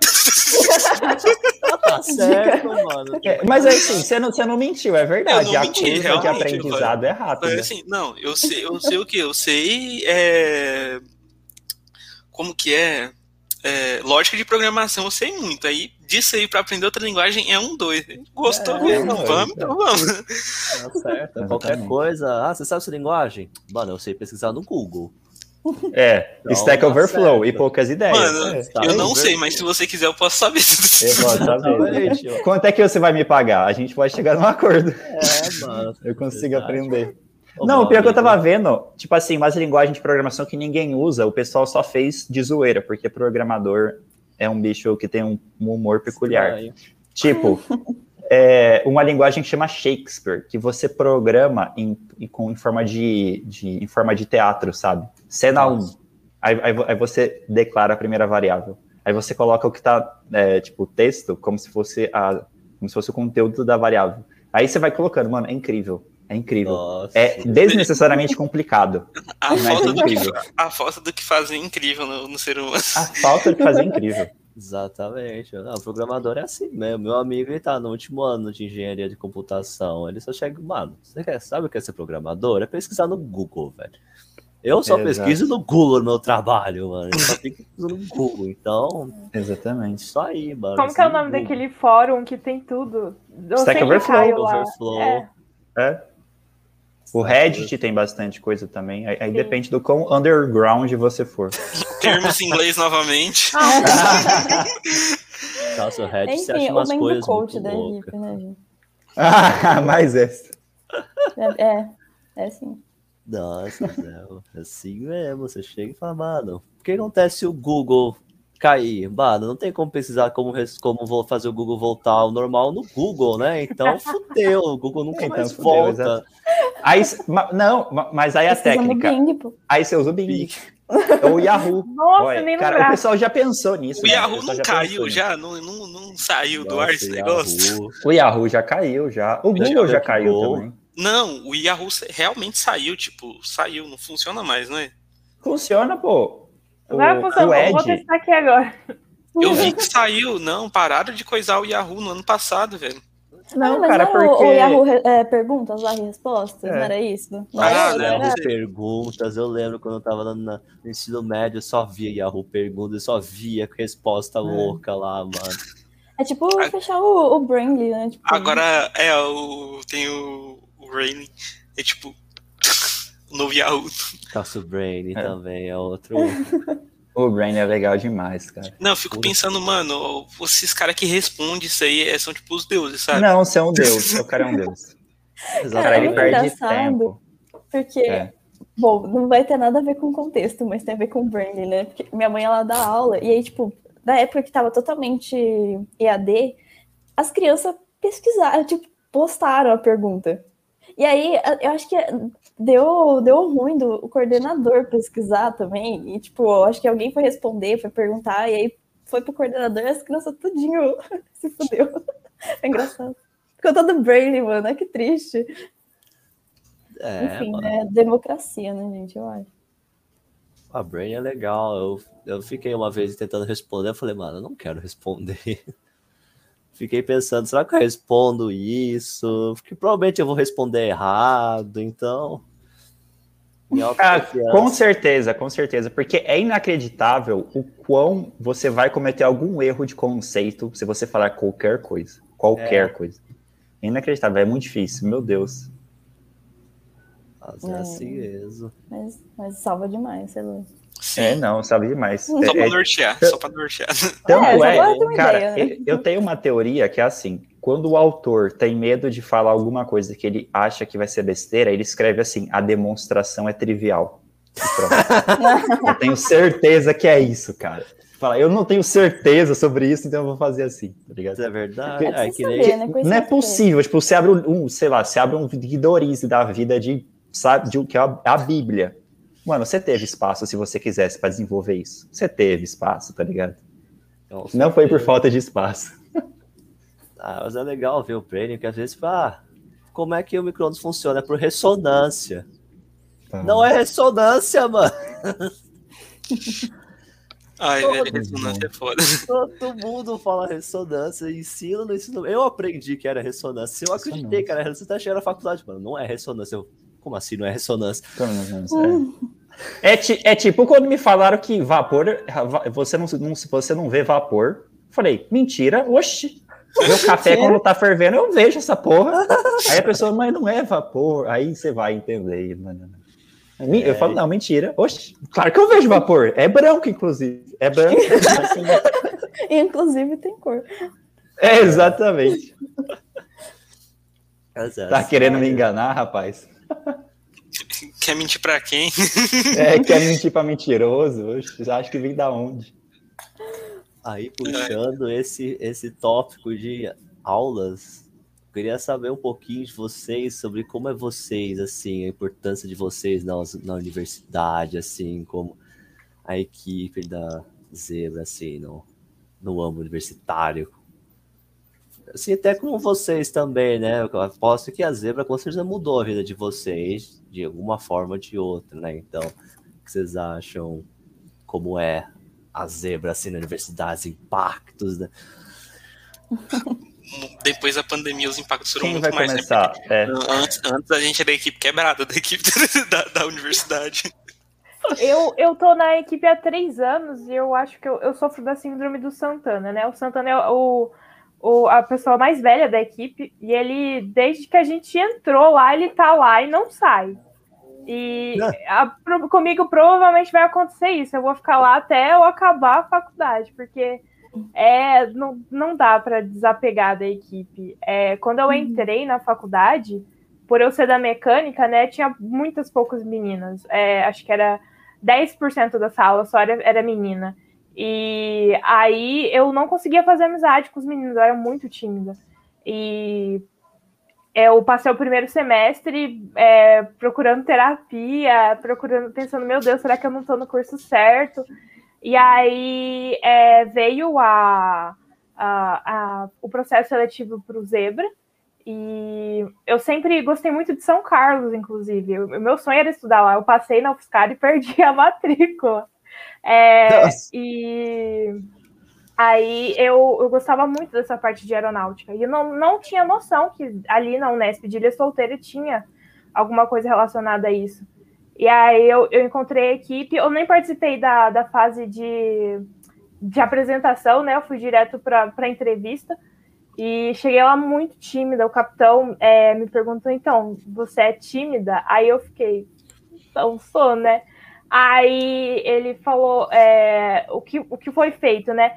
é, eu disse que eu queria trabalhar naquilo, né? Então eu eu passei a é, tentar ter mais voz dentro da equipe e tal. É, o pessoal sabia do meu jeito, então eles às vezes puxavam, davam uma cutucadinha. É, e é, aquele ano eu, eu ia nas reuniões, eu ficava no fundinho da sala, não fazia quase nada. É, só que eu tinha muita vontade de aprender. E a gente, é, quando falaram para mim, olha, a competição acontece em São José dos Campos, dentro do IT da Embraer. Você vai, você participaria? Falaram isso para mim na entrevista. Eu fiquei, meu Deus, como você está me perguntando isso? É claro que eu vou participar. É o meu sonho, é o meu sonho. E aí foi por isso que eu fiquei na equipe. E. E ficou, é... hein? Meu Deus. Aí, aqui, acho que aquele ano tinha eu e mais uma menina dentro da equipe. E aí, é, antes da competição, ainda mandei mensagem para ela. Falei: olha, eu não conheço muita gente. É, você pode me ajudar, qualquer coisa, se eu ficar sozinha e tal. Falei, não, estamos aqui para ajudar. E foi. É, eu, eu tinha medo do pessoal. Eu, eu, lembro que eu saí de, de Ilha Solteira morrendo de medo no ônibus. E quando eu cheguei lá, eu esqueci totalmente de, de tudo. É, a sensação de estar ali em São José dos Campos, conhecer tudo, é, ver outras equipes. A gente, quando é, tá na arquibancada, né, sentir energia. É, foi, foi ali que eu tive um momento ali de epifania, assim, não, é, é isso que eu quero, eu estou no curso certo, eu, eu quero ficar aqui, quero continuar. E aí foi, naquele ano eu lembro que foi o ano da caixa de sapato, né, que a gente fez um avião em duas horas. E o piloto, o piloto, ele tava muito bravo com o pessoal, porque é, não tinha uma organização. E eu falei, eu não lembro direito qual foram as palavras, mas eu falei para ele, olha, é, eu quero muito aprender, só que eu não tô, não tô aprendendo, sabe? Não estão passando conhecimento para mim. E aí ele deu um jeitinho ali de me colocar dentro do galpão, né? Com a pulseira. E aí ele falou: olha, você vai observar. Você vai observar. E aí, naquele ano, eu não fiz nada. Eu, a única coisa que eu fazia, eu acho que era encher garrafinha de água. Sair, é, pegar as garrafinhas, encher e voltar. Mas eu aprendi muito vendo. E eu, eu senti a energia do pessoal trabalhando ali em duas horas para construir o um negócio. É, e saiu do chão a felicidade do pessoal ali. É, eu, eu senti, eu encontrei um lugar ali dentro da faculdade. Eu finalmente tinha encontrado um lugar na faculdade. E aí, conforme foi passando os anos, foi só desenvolvendo mais e mais. E aí a questão do, do ser a única menina, né? Aquele ano eu tinha 17 anos, não era nem maior de idade. Não sei o que, que a minha mãe tinha na cabeça para deixar eu passar duas horas no ônibus com um monte de. 12 horas no ônibus com um monte de menino. Mas aí no ano seguinte eu fui a única menina. E durante o processo seletivo, uma das coisas que eu queria muito era que tivesse mais meninas dentro da equipe. Então eu fui atrás disso. É... Toda, toda menina que eu via na, na lista né, de, de aprovados, eu chamava para a equipe. E a gente teve um número maior e foi aumentando, foi aumentando. E hoje uhum. é, é, é, um número bem grande, ainda não chega a ser igual, né? Não é metade, metade, mas é um número bem grande. E uh, eu sinto que as meninas se sentem mais seguras, né? Antes muita gente não entrava na equipe porque sentia, falava, tipo, ah, o zebra é machista. É, porque não tem ninguém ali que é menina. Então, é, mudar essa, essa ideia da equipe, deixar um lugar mais acolhedor. Eu sinto que, é, devido ao que o Zebra fez por mim, eu quero fazer a mesma coisa com outras pessoas. Então, quando alguém é uhum. tímido, uhum. Eu sinto muito. É, é, eu levo muito para o pessoal quando a gente está avaliando o processo seletivo. Eu fico tipo, uhum. tipo, não, vamos passar, gente, por favor, essa pessoa, a gente vai trabalhar nisso. Eu já fui assim um dia, então. É, eu acho que eu aprendi bastante e Castanha saiu assim, nós nem dá tchau. Tô, é, ele tinha alguma coisa. Mas é, é, eu acho que foi isso, mais ou menos. E aí, uhum. dentro da, da equipe, a gente começa a ter é, um networking, né? Então, é, pegar contato com outros semestres, outros cursos, é, o pessoal é, começa a ir atrás de iniciação científica. Foi dentro do, do Zebra que eu consegui a minha iniciação científica. Então, é, é, com certeza a primeira coisa que eu coloco no meu currículo é fui capitã do Zebra, sabe? Eu uhum. acho que uhum. isso me ajudou muito. É, tipo assim, a gente está tentando aumentar, a gente tá tentando aumentar a nossa exposição para a parte acadêmica, né? Porque como a gente é uma equipe construtiva, a, a gente acaba uh, perdendo bastante tempo na parte de construção. Tem alguns professores que tem, é, a, parte a parte acadêmica é uma parte bastante peculiar, né? A, o perfil da pessoa acadêmica, é, que vai, geralmente vai para a área dos mestrados e doutorados, é muito diferente da, do perfil da pessoa que quer ir para iniciativa privada ou quer prestar um processo seletivo que não seja acadêmico. Infelizmente ou felizmente, o perfil da pessoa que entra no Zebra é o perfil da pessoa que quer a parte de iniciativa privada. Então a gente acaba criando uma imagem do Zebra que acaba sendo distorcida de que as pessoas dentro do Zebra não gostam de pesquisa ou não querem fazer iniciação científica, esse tipo de coisa. Hum. Apesar de a gente ter iniciações científicas no Zebra, tipo, absurdamente brilhantes, é, FAPESP, tipo, TCC, brilhantes, é, que viraram TCC, que viraram mestrado e tal. É, aí a gente, esse ano, esse ano, né, é, ano passado para cá, a gente está tentando fortalecer a nossa, melhorar a nossa imagem acadêmica. A gente até tem um site, inclusive, que é o www.aerozebra, zebraero.com.br, que a gente está colocando os TCCs, as publicações científicas e tal, para tentar aumentar a nossa exposição. Porque, tipo assim, a gente desenvolve muita coisa top, tipo no Zebra, de programação, da parte de CAD, da parte de experimentação, né? Aerodesign, se você não fizer experimentação, você não está fazendo muita coisa, né? Uhum. Então, a gente tá, o pessoal o pessoal tá absurdamente agora focado nisso. E a gente espera que ao longo do tempo a gente vá trazendo os professores de CFD, os professores de resistência, sabe, melhorar a nossa imagem acadêmica dentro da, dentro da faculdade. Uhum. Aí, cara, aí seria o melhor dos dois mundos, seria fantástico isso. E aí, tipo, para a experiência profissional, cara, eu acho incrível, porque pelo menos eu mudei da água para o vinho. Eu era a pessoa extremamente tímida, que não conseguia unir duas sen sentenças com uma, com uma conjunção que eu já travava. Se eu falasse por mais de três pessoas. É, é, tipo assim, se eu falasse com mais de três pessoas, não dava certo. E, e a gente acaba sendo. A gente é novo, né? Então a gente acaba sendo é, desregrado. E, cara, o Zebra me ensinou o que é prazo, o Zebra me ensinou que se eu não fizer alguma coisa, outra pessoa vai ser prejudicada, então eu tenho obrigação de cumprir com o meu dever na data certa. Uhum. Se eu não conseguir, eu preciso de uma justificativa muito boa, porque senão alguém que precisa daquilo que eu deveria ter feito vai sofrer. Sabe, esse senso eu acho, mano, absolutamente, absolutamente uhum. incrível. Tipo, você tem noção, no Zebra a gente mexe muito com programação, né? Eu lembro uhum. a primeira vez que a gente mexe com Python. A primeira vez que me falaram, então, cara, você precisa aprender Python e programação. Eu falei, cara, Python tem a ver com cobra, é isso? Tipo, o que, que tem a ver, sabe?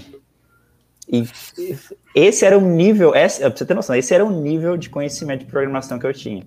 E aí, tipo, o Zebra basicamente me deu, cara, um conhecimento muito grande de programação, justamente pelos desafios que o Zebra oferece. E é, cara, a gente só cresce resolvendo o problema, né? Então, o Zebra é um, é um pacote de problemas para a gente resolver e para a gente ir crescendo ao longo do caminho. Então, assim, eu, é justamente o mesmo sentimento da Alice, é tentar devolver para o Zebra e para as pessoas do Zebra e para a organização Zebra tudo que é aquilo que, que ela, todo o crescimento que ela me proporcionou. Zebra Sociedade Anônima. Zebra Sociedade, é, nós é. estamos abrindo capital na bolsa, cara. A gente já tem um banqueiro é. aqui, e aí? Ou, aproveitando que o Chabolé abriu o ponto aí, oh, muito obrigado pelo espaço, mas eu vou ter que sair agora porque, poxa, tô, tô atrasado, né? Mas enfim, pessoal, muito obrigado pelo espaço. Acho que eu já falei tudo que eu tinha para falar e se eu ficasse aqui eu ia falar mais algumas abobrinhas, né? Mas enfim, foi muito legal participar aí do podcast com vocês e até a próxima, né? Vai que a gente participa de um próximo aí. É, com certeza. Tem mais inícios e foi muito bom participar aqui do podcast com vocês. Oh, muito obrigado aí, Felipe. Eu agradeço. Até mais, eu vou deixar com o pessoal e o resto. até mais, pessoal. Até. É, até mais. Mas é muito legal ver como a zebra mudou a vida de vocês. A minha também, a minha tá mudando também, né? Dragão Branco, a princípio, assim, que eu sou tímido também. Sou tímido e bem introvertido, no caso, né? Não parece, mas eu sou. Uhum. Porque, nossa, eu era daquelas pessoas da escola que nunca te, não, eu não, eu não, eu não criava amigos, amigos me achavam, né? Então, simplesmente alguém via para mim e falava, mano, e aí, tal, não o introvertido é adotado pelo extrovertido. É, tipo isso, eu sempre era adotado por alguém, porque eu não falava com ninguém na classe, aí eu sempre ficava assim.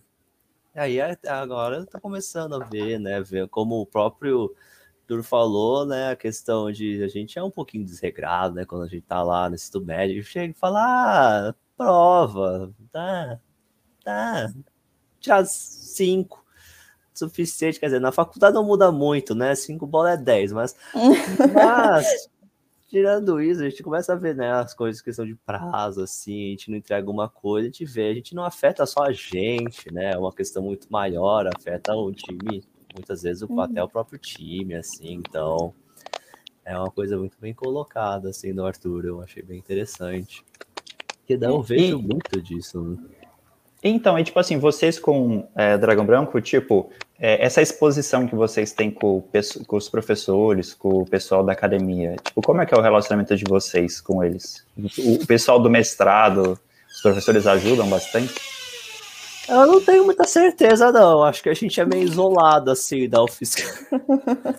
Porque geralmente que a gente, a gente já vai tirar dúvidas mais dentro e dos membros antigos a gente vai atrás, né? A gente, a gente não tem muita conexão, assim, com o mundo acadêmico. Apesar de que meu, minha, minha iniciação científica veio por causa do dragão branco, né? De agora, mas...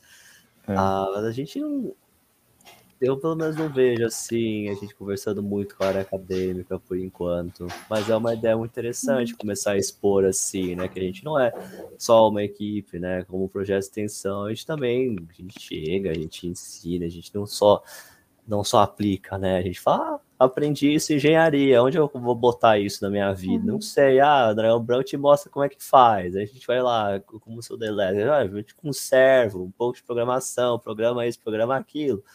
Mas aí você fica na linha da cadência e fica, ah, não sei o que que isso pode trazer assim. Aí a gente acaba vendo umas referências, né? Porque, ah, tem gente que não só por causa do leão branco, mas claro que também porque essa pessoa tem notas ótimas, assim, elas estão indo fazer dupla de promoção na França lá, pela Braftec, uhum. por exemplo. Então, e isso ajuda bastante, né? A gente aprende muito dentro a ser mais responsável, organizado, né? A ter esse sentimento de trabalho em equipe. Então, é bem isso, assim. Mas eu acho interessante, você falou, trazer essa, um pouco dessa visão acadêmica para o pessoal do Negão Branco.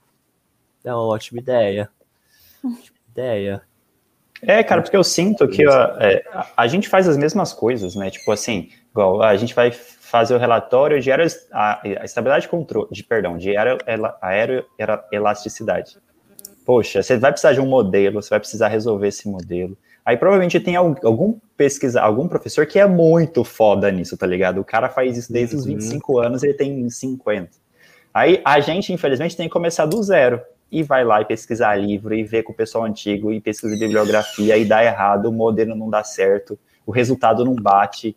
Aí, sabe, e aí, assim, se a gente conseguisse unir o melhor dos dois mundos, né, é muito, seria uma experiência fantástica, tanto para o professor, que eu acho que a gente poderia a, agregar valor em alguma coisa, né, para a vida dele, e para ele, na nossa, resolveria nossos problemas, tipo, de um jeito incrível. E aí, tipo, abre as portas, né, tipo, abre as, a possibilidade, poxa, eu gosto disso, vou fazer IC. Ah, eu gosto disso, vou fazer mestrado. Ah, eu gosto disso, vou fazer doutorado. Porque a questão é que o perfil da pessoa, geralmente, é, eu não sei lá no, aí na UFSCar, só que o perfil do pessoal da, das EJs é um perfil. O pessoal, o perfil do pessoal do Aero é um perfil. O pessoal uhum. da, do, dos Baja é outro perfil. O pessoal que quer área acadêmica é outro perfil.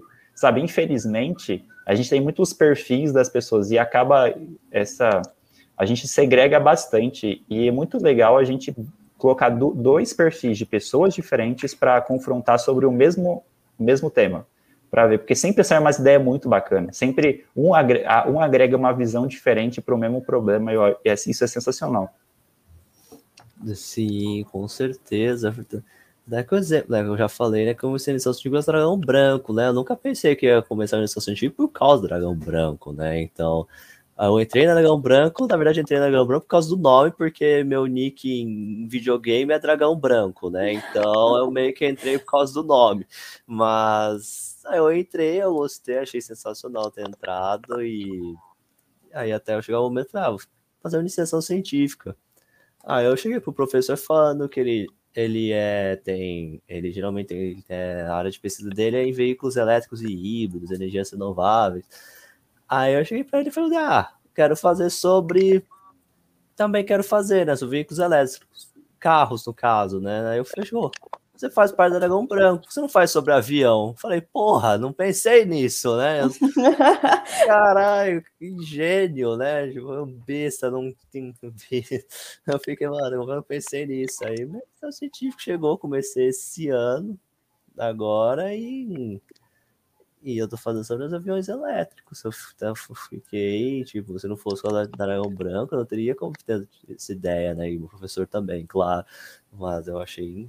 Mas dá para ver sim, né? A gente precisa tentar mostrar mais as pessoas que ah, nós não somos só, né, um, um tipo uma empresa, né, que só uhum. fica, a gente trabalha para atingir um objetivo e aquele objetivo e tal, e acabou, né? Tem mais, né? A gente pode pegar, né? Oferece muito mais, a gente pode se aprende coisas novas, essas coisas novas podem virar teses e pesquisas em áreas legais, então é bem isso que você falou mesmo. É, cara, eu tive muito pensamento durante a pandemia aqui. É aquela parada, você só começa a questionar algumas coisas quando você tem uma dificuldade, no caso, pandemia, né? Só uhum. uma das crises existenciais mais complicadas da história da humanidade, eu acho. Só isso, só. E acho que é bacana porque, tipo assim, a gente viu que a gente é mais ou menos unido no, no mesmo... Tipo, a gente é ser humano, né? Então a gente tem que estar unido pro mesmo caminho. E aí, tipo assim, eu tava pensando, pô, tipo, o agente da UFSCar, da, da Unesp, cara, a, o povo brasileiro paga a nossa faculdade, paga o nosso curso. Então, todo mundo é, tá sendo pago pelo povo brasileiro. E, tipo assim, quando a gente sai da faculdade, ou a gente vai dar emprego ou a gente vai ser empregado. Dos dois jeitos a gente vai agregar valor para nossa nação, sabe? Para todo mundo ir, num caminho só. E essa parada, é, se a gente segregar justamente nesses perfis, a gente meio que perde a, a comunicação e aí perde todo o propósito de estar tá sustentando tudo isso, sabe? E eu acho se a, se a, gente devagar, é que isso é um processo, né? Se a gente devagar e construindo é, um, esse caminho mais pavimentado de uma comunicação mais assertiva, cara, eu acho que é um caminho incrível para a gente, para você é, falar, cara, ó, você, você fazer mestrado é muito legal porque aquilo que você vai fazer vai ajudar alguém num futuro próximo uhum. ou no, no presente agora sabe? É, essa colaboração é incrível, porque é assim que a gente evolui, a gente, é assim que a gente coloca as barreiras cada vez mais para cima, né?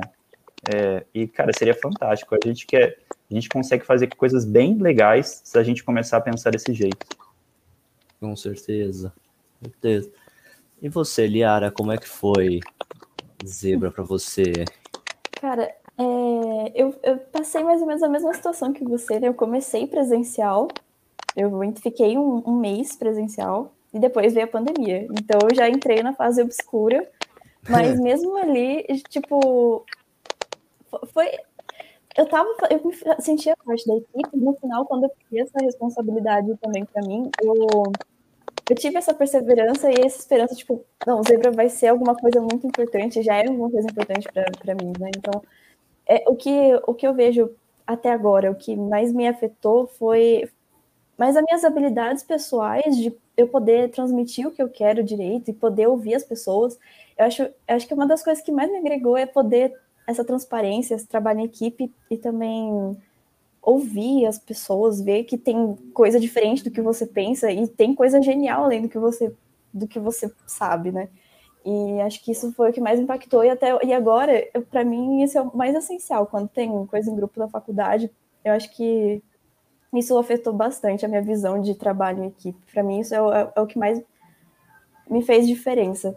E, lógico, também tem o conhecimento técnico tudo mais. Só que, para mim, o, o, Zebra, tipo, te tira dessa. qualquer grupo de extensão, né? Te tira desse ambiente de faculdade que uhum. não te prepara para o mundo lá fora. A faculdade não te traz ela em si sozinha não te traz essa essa experiência, essa habilidade de você falar, de você tá, lidar com problemas, você ter um problema para amanhã, ou você ter que lidar com problemas diretamente com pessoas. Não tem também essa, essa questão que vocês citaram de prazos, nesse sentido, que o que você não fizer vai afetar outras pessoas. Na faculdade, o que você não fizer vai só afetar você e ponto. É, é, um, é uma visão muito, muito individualista dentro da faculdade, que quando você entra no grupo de extensão, você quebra isso totalmente. Você vê que lá fora você precisa de outras pessoas, e outras pessoas precisam de você, e vocês precisam criar um espaço que dê certo todo mundo, sabe? Acho que isso,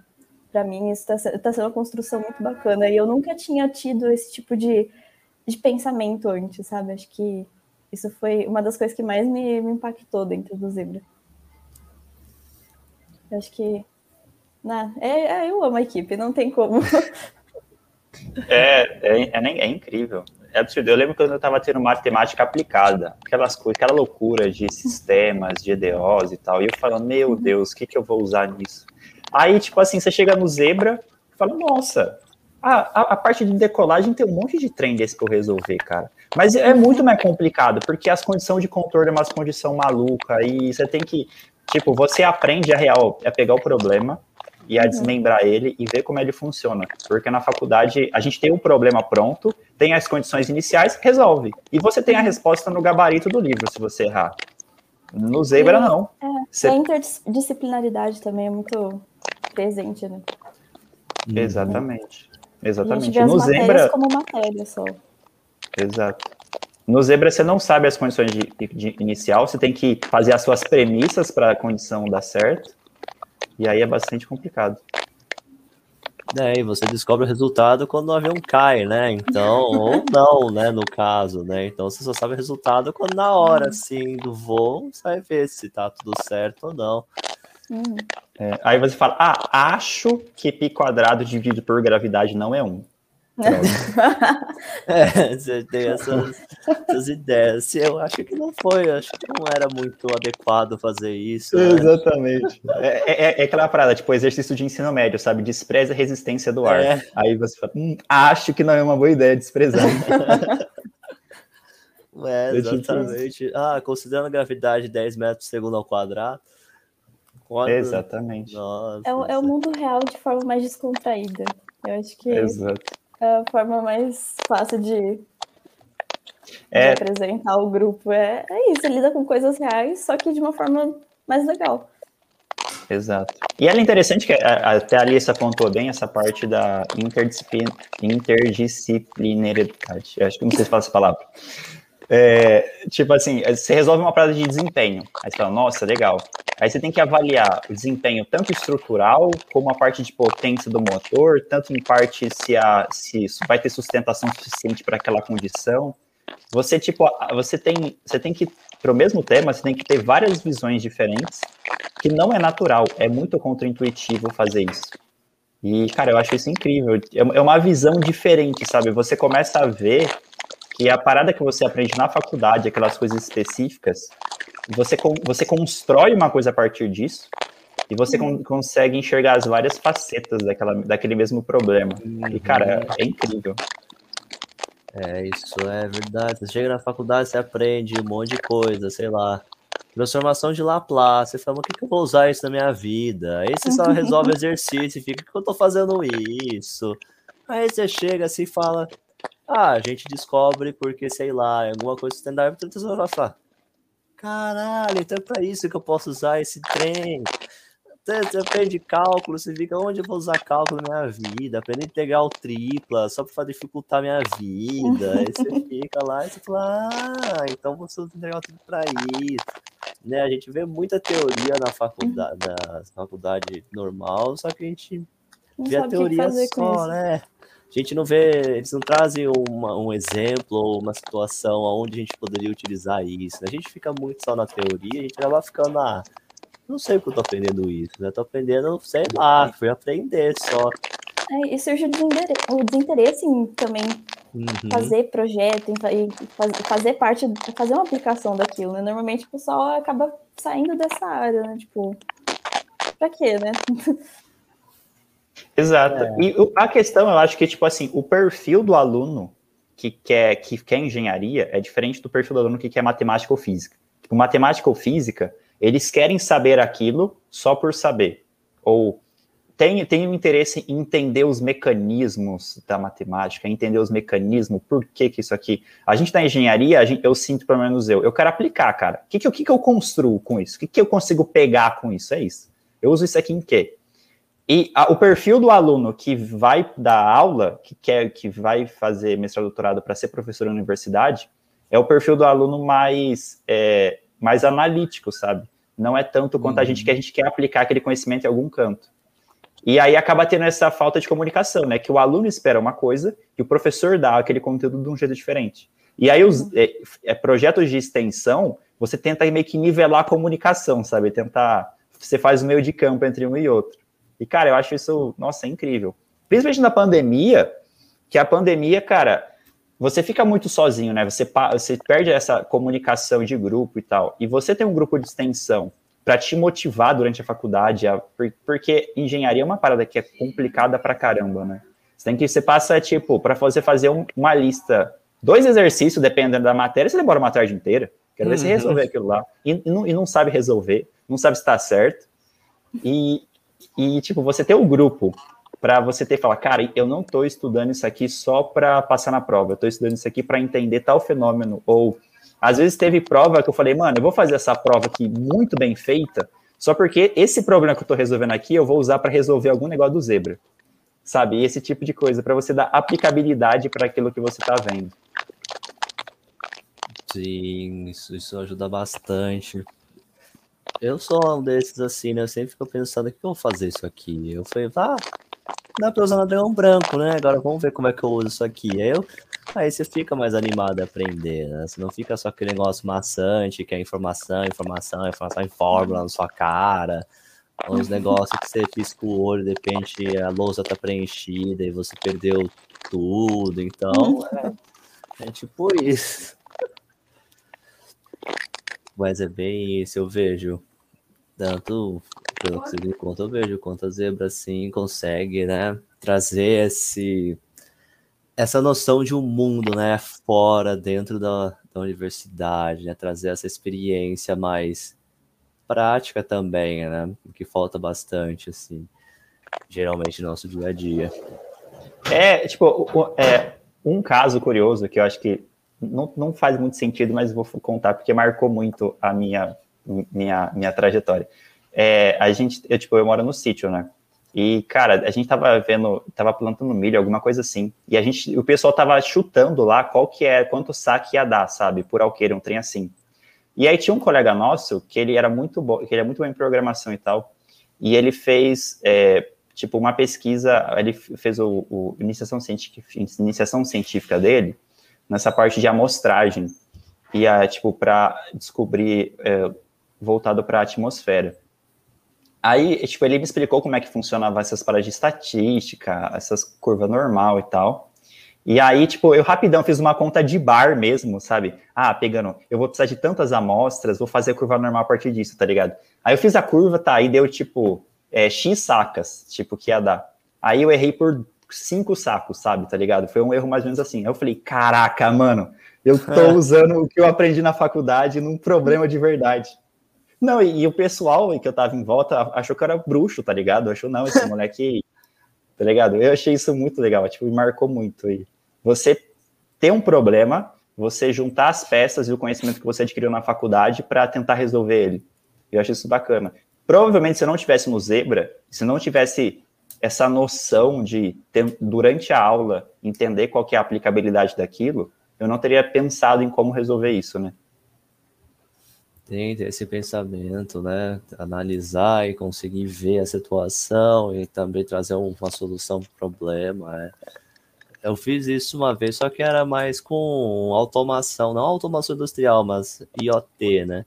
Aí eu só peguei um servo, sei lá, era um negócio bem simples, tipo um dispenser de álcool, mano. só queria fazer dispenser de álcool por, sens por, uh, por sensor, né? De aproximação.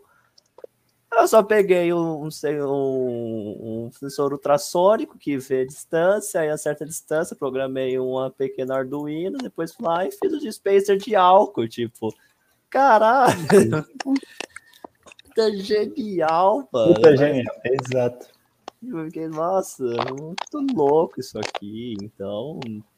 É, a gente acaba usando umas coisas que a gente faz, fica, nossa, eu tô usando, usando uma coisa interessante aqui. Não, eu não uhum. sabia que dá Exato. É, e tipo assim, é, parece bobo, né? Porque são pequenas coisas, são detalhezinhos muito pequenos. Só que isso que dá um, te dá um senso de satisfação muito grande. Então, assim, são esses pequenos detalhes que vão fazendo você, sabe, contemplar aquilo que você consegue fazer. Sim, com certeza.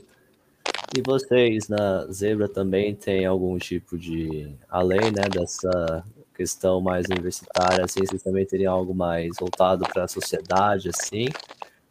Tipo, esse ano a gente teve lá a Jornada Legal Branco que estava arrecadando doação lá para Santa Casa de São Carlos, né? Principalmente por causa da pandemia e tal, Santa Casa precisava de dinheiro, então a gente acabou arrecadando.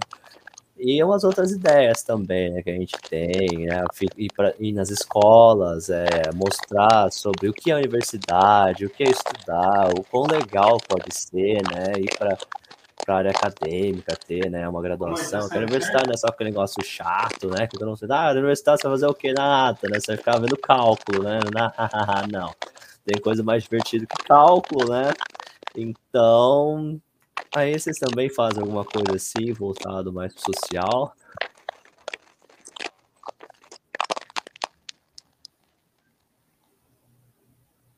Então, a, eu acho que a Alicia está respondendo. A Alicia, a gente fez duas coisas muito legais. Foi a, é, a parte das doações e a gente conversou com escolas também. Se a Alicia, estava presente, se você quiser falar. Será que tá travando para ela? É, tá travando. No então, meu áudio é, eu tô ouvindo um chiado. A... De quem que é? Acho que é da Alice. Ah, tá. Eu acho que é o meu. Provavelmente. Agora vai estabilizar. Então, Opa, é, a gente fez um. Hum. Será que travou? Agora tá normal. Agora voltou. Travou de novo, eu acho. Travou de novo.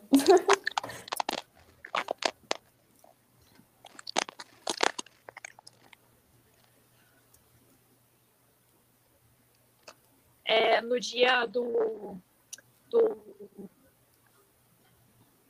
do avô, foi não o Dia é? Nacional do da, não é,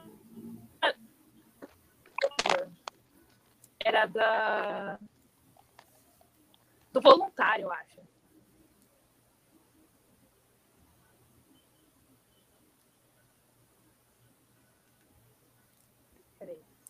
É... Alguém era para estar ouvindo alguma coisa? É, acho que a imagem dela congelou. Está tá travando bastante. Tá bem estável. Tá muito travando, né? Um pouco. Olha, cara, é isso. Bom, se alguém quiser falar a gente, a... parte... É... Não, não, é... calma.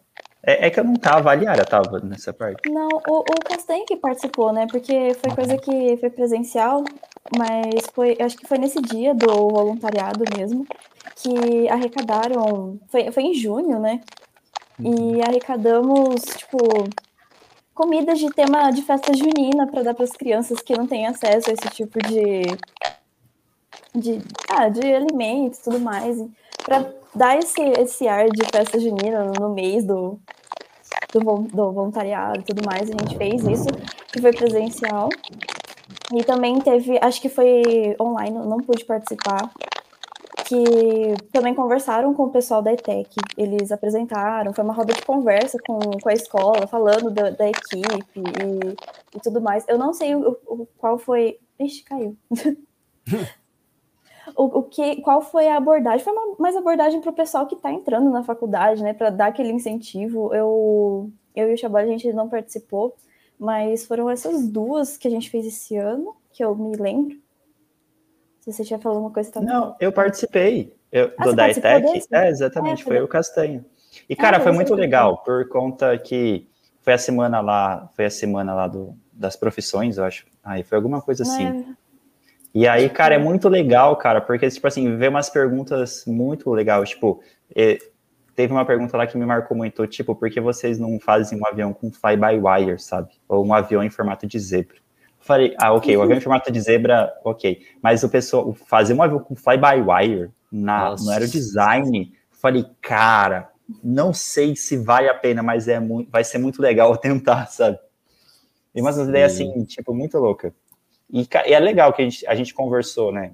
Falou do Zebra, falou da faculdade, falou principalmente da, tipo, é, porque, é, porque a, o vestibular, é, acho muito legal conversar, né, sobre isso. Porque é uma, é uma parte que você, você é novo, você não tem às vezes, tanta estrutura emocional para lidar com aquilo que está acontecendo, com lidar com a pressão e tal. É uma, é um período de descobertas, né, que você se, se descobre. Uhum. E é muito legal a gente ter passado por isso, a gente tentar tranquilizar o pessoal mais novo que quer, sabe, o pessoal que está em dúvida nas profissões, porque é bastante complicado você, não é normal uma pessoa ser decidida, né, o mais, o mais normal é uma pessoa estar com dúvida sobre o que vai fazer, sobre a certeza. E é bem legal a gente promover isso, porque a gente passou por isso, e às vezes a gente consegue falar uma ou duas palavras que ajuda muito na, uhum. na, na, vivência da pessoa. Tipo, eu fui ajudado com isso, com, com pelo, por alguém, né? E é interessante eu ajudar outras pessoas com isso. Tipo, criar uma roda gigante de boa fé. Eu acho muito legal.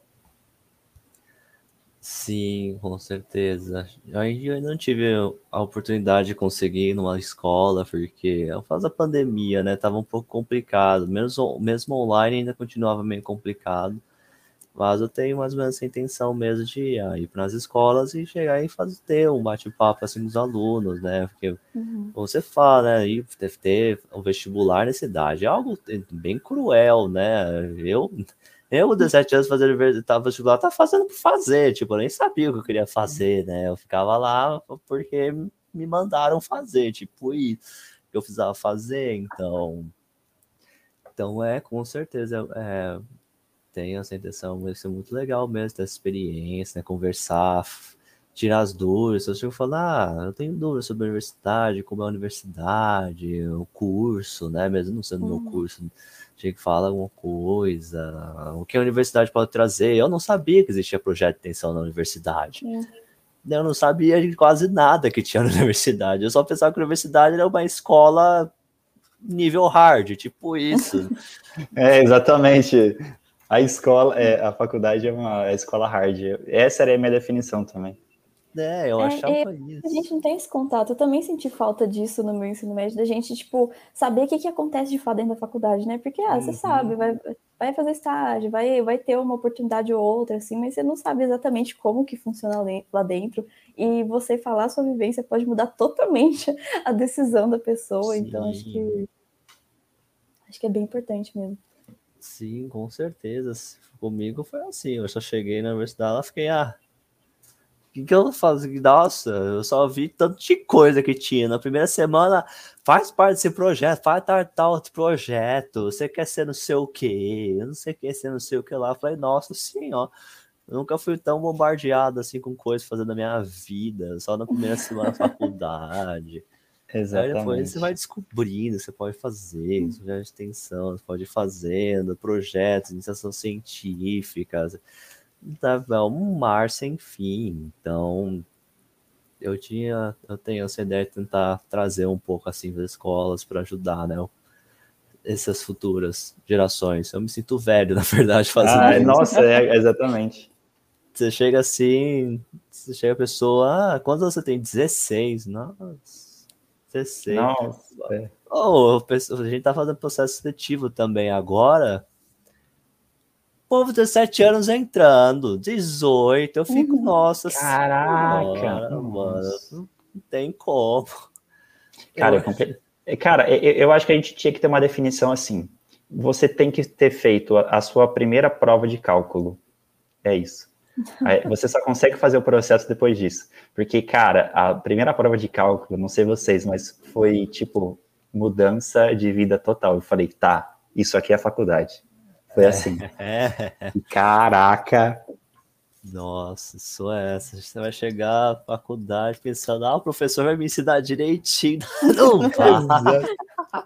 ah, inocente. É, exatamente. Você vai, é você, o livro e sua vida, mano. Que é você e PDF ou LibGen, né? Que LibGen salva vidas, né, Exatamente. né? Chega, eu fazendo propaganda pirataria, né? Vamos. Ah, exato. O que? Nunca uso, nunca uso pirataria. Exatamente, não usem isso. Não é um, não é um site que dá para você pegar todos os PDFs do mundo nele de graça.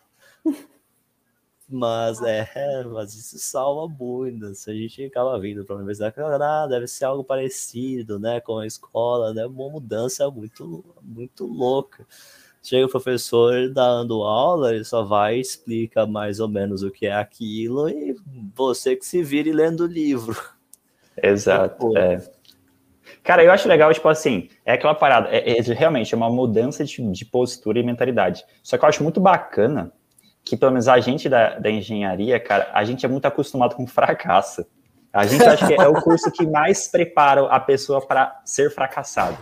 Porque a gente acostuma tanto a errar que às vezes quando você acerta um trem de primeira, você fala, hum, tem, não tá me tirando bem. Tá errado. Mas, é, tá errado isso aqui, eu vou fazer de novo. uma pegadinha. Exatamente. E eu acho legal isso, porque, tipo assim, a gente meio que coloca uma postura, tipo, pra nossa vida, sabe? O normal é dar errado. Então a gente vai tentar até dar certo. E eu acho muito bacana, porque o Zebra, eu acho que se a gente não tivesse esse tipo de experiência, o Zebra já teria acabado e recomeçado há muito tempo. Só que é essa sensação de, cara, tá dando errado, que bom, porque do chão não passa, então agora para cima é só subida. E eu acho isso que é legal, tipo, da engenharia. Você se descobre que você consegue estudar porque você quer, e pe é pegar a bibliografia e bunda na cadeira, que você uhum. consegue. Uhum. Eu acho que, é, cara, isso é uma sensação muito gratificante. Tipo, você se sentir capaz de fazer qualquer coisa que você acha que você, que você acha que você deveria fazer. Uma sensação incrível. Tipo, pelo menos, quando isso virou na minha cabeça, eu falei, caraca, mano, que legal. É, tem uma mudança muito grande, assim. É bom, porque eu também cheguei na faculdade e pensei, tá, eu sei que a faculdade dos professores no ensino de ensino médio. Não, ainda quebrei a cara, né? Porque eu não achei que era tão assim também. Então, mesmo, mesmo já tendo uma ideia assim, ainda quebrei minha cara. Eu não achei que eu ia ficar realmente só no livro, né? Então, você tem que ir é, atrás. A gente né? chega lá, tem laboratório, aí tem relatório. A gente Nossa. tá acostumado a fazer coisa de uma página na, na escola, é. assim, muito. E aí tem regra da BNT. Meu Deus, o que, que é a BNT? Como que faz? E o professor não fala nada. Se vira. Se vira. Passa. Exatamente. Se você tem o Google, você faz qualquer coisa. Nossa, exatamente. Relatório é uma coisa os estudantes ficam. Ah, redação da FUVER, mas redação da FUVER, tá bom. Tem que tem umas coisas diferentes, mas, mano, você escreve 30 linhas, você vai escrever um relatório, tem seis páginas, né? Uhum. E ainda, ainda, o professor chega e fala, tá faltando. Você fica, onde tá faltando, mano? Ou às vezes o professor cria a própria BNT, né? Você, ah, ah, não, com certeza. Isso é padrão. Padrão professor demais. inovador, né? É, exatamente, exatamente. Várias versões. É, é, é, é, muito engraçado. Aí, tipo assim, aí você faz, sei lá, 35, sei lá, um relatório de, nossa, você faz de vibrações, você faz 30 e pouco ela vai cacetada lá, página, aí, você fala, aí o professor olha pra tua cara e fala, a sua metodologia não está correta. Aí você fala, meu Deus, o que, que, que, que isso? Era, meu Deus, você fala, não, não é possível. O que, que você quer dizer? Aonde? Aonde que tá, tá ligado? Qual é, que é o erro que eu tô Encontre. A sua metodologia eu já, já dei a dica, né? Você que encontre. É, exatamente. Eu falei que tá, já falei muito que eu falei que tá errado. Eu poderia nem ter falado nada. Já, tipo isso. Nossa, eu tenho um professor que ele leva a EBNT muito a sério, então todo trabalho tem que ser EBNT. O meu amigo pegou na área de referências, ele inverteu, né? Ele inverteu, tipo, ordem alfabética de um cara começava com ti, com um cara começava com to. Nossa. O professor tirou nota porque ele enxergou esse erro, Nossa. mano. Esse erro, esse, ele viu. Então, a primeira coisa que você pensou é que falou, ah, não vai perceber isso, né? Ninguém, professor lê os nossos trabalhos, não é nada, né? Vou ver referência aqui, né? É, é nossa, ele pegou isso e falou, ó, ah, então, o único problema é que as referências não estão de acordo com a BNT. Você fica olhando, como não? Tá em alfabético. Menos dois pontos. É, tipo, é, é. zero. zero Não, tá, tá, muito bom o trabalho, né? Nota 4 aí pra vocês. É, exatamente, muito bom, cara. Você é muito inteligente, 4. Nossa, já escutei isso de alguém eu falando, já... é, não, é exato, é trabalho. Seis.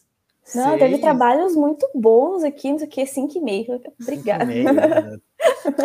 Não, mas é real, mas, nossa, é muito real. Eu achei isso muito legal. Pra, pra mim, bom, nova... assim, era tipo 8, 7, né? Assim, aí o cara me manda umas 10. Não, 7, 7 é o que o professor tira. 7, 8. Se o professor fazer a prova, tira 7. É isso. É, é, essa né? é a minha definição. Nem consegue tirar. Tem, tem uma história, cara, muito engraçado. É, eu não lembro da matéria do professor, mas diz a, dizem as más línguas que o professor estava corrigindo uma prova e o pro aluno tirou 8.8. E o, o, professor falou: Nossa, um aluno é incrível, um deus. Quando ele foi ver, ele estava corrigindo o próprio gabarito. Aí, olha só. Nossa. olha isso. Dizem as más línguas. Eu cara, adoro essas lendas urbanas, mano. Sensacional, cara, é sensacional. Nossa, eu acho muito possível que tenha acontecido isso. Eu, eu também, eu não duvido de mais nada. Depois você ouve cada história que você fala, não. Quando você fala você, alguma coisa que é normal, você fala, não, aconteceu mais alguma coisa. É, cara, a minha teoria é assim: se alguém comentou, teve algum motivo para isso, sabe? Onde tem, onde tem fumaça, tem fogo. Sim, com certeza. Exatamente. Nossa, qual era o outro nome do autor? Não Halliday, mas é outro livro de física. Moisés, ah. Moisés? Moisés, ah, Moisés é zica. Nossa senhora, esse cara tem, até alergia dele. Você falou aqui até um arrepio na espinha. Tem um professor da UFSCar que chegou assim. e ele só usa o Moisés. Nossa. Aí ele chegou e falou: Olha, tem esse exercício do Moisés, mas o Moisés tá errado. Cara, provou, Não. porque o Moisés tá errado, mano, na lousa. E você fica, caralho. Cara, tem moral Caraca, até. o cara é o bichão. Ele chegou esse exercício Moisés tá errado, vou explicar por quê. Ele só começou a explicar, assim, porque você fica, nossa, eu não entendi nada do Moisés, muito menos você tá falando, mas tô impressionado. é, exatamente. É muito bonito o que você colocou na lousa, é, mas eu não entendi. Concordo, mas não tô compreendendo. É, nossa, claro, cara. Eu lembro a minha primeira aula de mate aplicada, cara. Uns negócios estranho na lousa, um símbolo que eu nunca tinha visto na minha vida. Falei, cara, eu não sei o que é isso, mas é bonito de ver, mas eu não entendo nada que tá na lousa. Abstrato. Exatamente, parece arte, tá ligado? As, as lousas de matemática, para mim, tinha que, a gente tinha que tirar foto e, e, fazer alguma arte sobre isso. Porque é bonito, cara, de ver. Você fala, nossa, umas parada louca. Tem todo, todo um histórico psicológico por trás, né? Não, é, principalmente, eu não sei qual que matéria que é, que a gente usa muito gradiente, muito é, divergente, essas é coisas. Cálculo 3. É, ah, cálculo 3. Cálculo 3. Acho que pode ser. Cara, e aí você, até as demonstrações dos livros, você fala, nossa, cara, que trem bonito. Eu não sei ler, mas é bonito. Nossa, esse sou Mas eu lendo. enfeitado e tal. Esse sou eu lendo Guidoriz. Eu leio Guidoriz, mano, esse cara fala bem, né? É, é, a didática cara, dele, é, a oratória dele é boa. eu esqueço que o Guidoriz é brasileiro, velho. Não é Hamilton, é Hamilton. É, é, eu muito, muito com isso. Eu não consegue traduzir. Nossa, não, não dá. O cara escreveu o próprio livro e escreve Nossa, difícil. Mano. Acho que devia ser uma coisa mais acessível. Difícil já não basta o resto. Nossa, o único, o único que eu entendi na minha vida foi o Halliday. Acho que é um dos poucos que eu já entendi lendo, e ainda lendo assim, entendi algumas porcentagens. Cara, é... um livro que eu, que tipo, bastante professor usou esses, esses últimos semestres foi o Sears. Eu, ele, ele, pra mim, ele é gente como a gente. Fala bastante. Aham, ele usa fácil. exemplo, ele coloca é... figurinha, ele faz gráfico. Cara, sem, eu entendo o negócio, tem que ter um gráfico. Qualquer coisa. Ah, essa, essa EDO aqui louca. Me põe um gráfico dela que eu, que eu consigo interpretar. Cara, é bom, hein?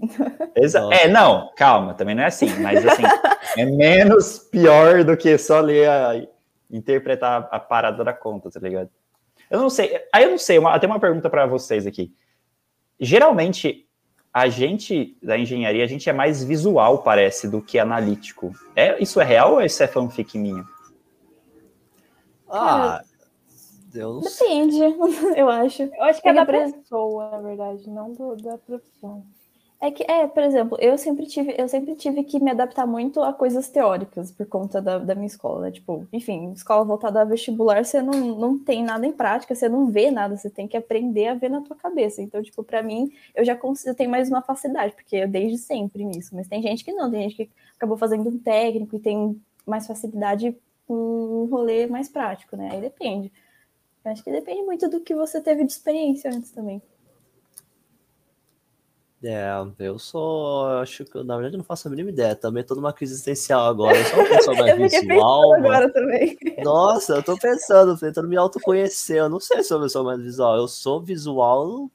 Eu sei que eu sou mais visual, porque geralmente se eu quero ir daqui até Olímpia, por exemplo, eu, eu sei, e porque eu sei mais ou menos onde cada prédio tá, onde eu tenho que virar, por causa desses pontos de referência visuais que eu tenho. Mas em matemática, acho que eu não sou nada. Sou nada. Eu sou todo. Eu só aceito matemática. Justo, justo. Mas com ah, eu, eu gosto de ter, de ter as fórmulas todas anotadas, ter na parede, pelo menos. E fazer resumo, faço muito resumo. Foi um choque total quando eu entrei na, na, na faculdade e era tudo número, não tinha o que resumir ali, não tinha. Teoria a gente resume muito mais facilmente. E os meus resumos ficaram muito. Não, não tava sendo resumo aquilo lá. E eu tive que aprender outro jeito de estudar, então. Hum, foi bem é. complicado. Porque é engraçado, eu tava conversando isso com um colega mais tempo atrás. Tipo assim, cálculo. É, mentira, sei lá. É, resistências. Não. Física 1, por exemplo. que essa parte de. É, sei lá, física 1 aplicada a essas partes mais, tipo de, de, de é, a física dos bloquinhos, né? De você fazer uns bloquinhos e tal, essas coisas. É, cara, basicamente, você resolve a prova inteira com duas fórmulas. Somatório das forças igual a zero, somatório do sol igual a zero. Acabou. Esse é o resumo. Mas quero ver você resolver agora. Com isso aqui, quero ver resolver. Vai lá, vai lá. É só isso, mas vai lá, vamos ver se sabe mesmo. Porque, tipo assim, isso se desdobra em tantas outras possibilidades de complicação que é absurdo. Uhum. Não, e o mais engraçado, a Alicia comentou, né, de fazer resumo para estudar. Eu sempre fui de fazer muito exercício. E eu entrei na faculdade e fui, tipo, pô, para vestibular você faz um monte de exercício, né, o mesmo esquema, o negócio é rapidinho, você tem dois minutos para fazer cada exercício, né, e tal. Entrei na faculdade fazer meu primeiro exercício, eu demorei, tipo, um monte. Eu falei, é, é isso mesmo? Tipo, alguém confirma, por favor, porque eu não sei se eu tô fazendo certo, se é assim que estuda. Aí eu ficava meio, tipo, eu fiquei meio perdido, porque, tipo, é ter exercício que demora um monte, eu fico, assim, eu fico ah, mas... É, mas é o que vocês falaram, né? Do exercício em um dia. É, é o que dá pra fazer. É. Não, aí, aí, o professor só de sacanagem, tipo, exercício de, de demonstração, demonstra a conservação da energia mecânica. Fudeu. Nossa. É três páginas. É três páginas. E tá tchau. Tá Aí coloca um é, sistema maluco lá, você fala, Deus do céu, não aprende desse jeito. é, é assim mesmo. Eu via umas coisas, ficava. Ah, meu professor chega e falou: ah, mano, você resolve a física inteira pelos princípios da física. Eu tava. Ah, Obrigada. É, gabaritei não. a prova. Gabaritei a prova. É Mecânica é dos fluidos com termodinâmica. Tá bom. É, tipo, ah, você resolve tudo isso aqui pelos teoremas de termodinâmica. É trivial, né, gente? Pô. Muito trivial. É trivial. Tipo, o que eu sei de trivial? Ah, é porque nada pode ter 100% de rendimento, né? Uma bela síntese da termodinâmica, era tipo isso. Mas, você chega, Se for assim, tá bom. É, não é, pode ter rendimento 100%, não existe atrito, né? Essas termodinâmicas, fica, é isso, né? Não. É e, isso. E, isso quando a sua conta não gera energia do nada, tá ligado? Você tá fazendo a sua conta, aí você fala, cara, isso aqui tá estranho, porque se eu. Porque na real eu tô, tô gerando energia. Aí das duas, uma, eu ganho o prêmio Nobel, eu vou ganhar o prêmio Nobel, ou eu vou tirar, tomar pau. Qual é a possibilidade mais provável? Obviamente, o prêmio Nobel. Ah, o prêmio Nobel, cara. Eu sou a, a segunda mente brasileira, é isso. Exatamente, né? tem aquela coisa também, né? Aí já entra um pouquinho, chega e fala, ah, mecânica, você entende o que tá acontecendo, tem uma engrenagem girando, tem algo que tá acontecendo, você entende assim, elétrica que você entende nada. Você acredita num Deus que tem um elétron passando por um fio, você fala, existe. Dá choque, pô, é isso. E dá certo, mano. É, confia, confia, confia, confia. Você confia, você chega e fala, mano, é isso aí. Tem esse gerador, por que tá dando negativo? Confia, mano, é um gerador, ele é, sei lá, um fornecedor. Ele tá consumindo, gente... né?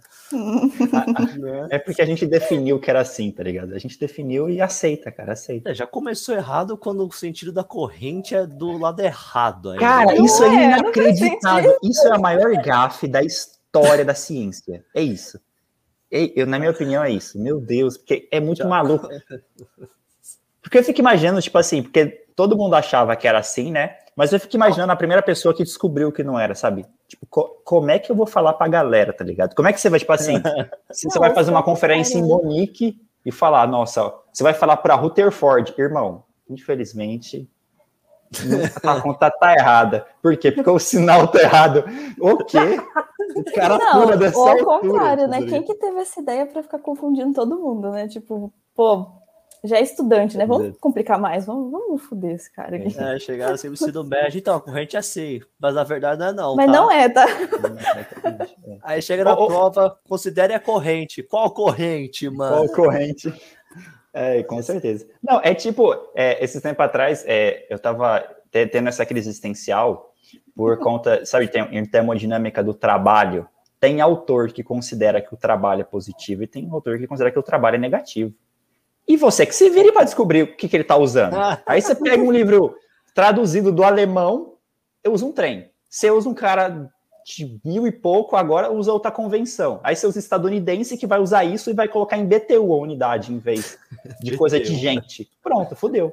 É a receita é a receita para você tirar, tomar pau, Nossa, é isso. Nossa, nem me fala BTU, um professor meu, ele tava de, não era dinâmica dos fluidos, né? Porque elétrica não tem dinâmica dos fluidos, a gente tem fenômenos de transporte, né? O nome ah, ah famoso, né? É fancy, fancy demais. É, FT, só que o nosso é tipo FT6, que é o mais básico, não é tipo para quem tá fazendo mecânica, né, que sofre. Mas daí não é, nem é, né, fez é, trans, é mecânica dos fluidos, né? Já muda para mecânica, mas o meu professor ele chegou e deu tudo em unidade imperial. Nossa. E no final ele chegou da unidade métrica. Eu falei, mas pra que você quer que eu transforme unidade imperial pra métrica, velho? Só pra dar trabalho, né, mano? Eu fiquei, Exatamente. nossa, tá tudo em polegada. Eu fiquei, nossa, eu não quero é. ver isso nunca mais na minha vida.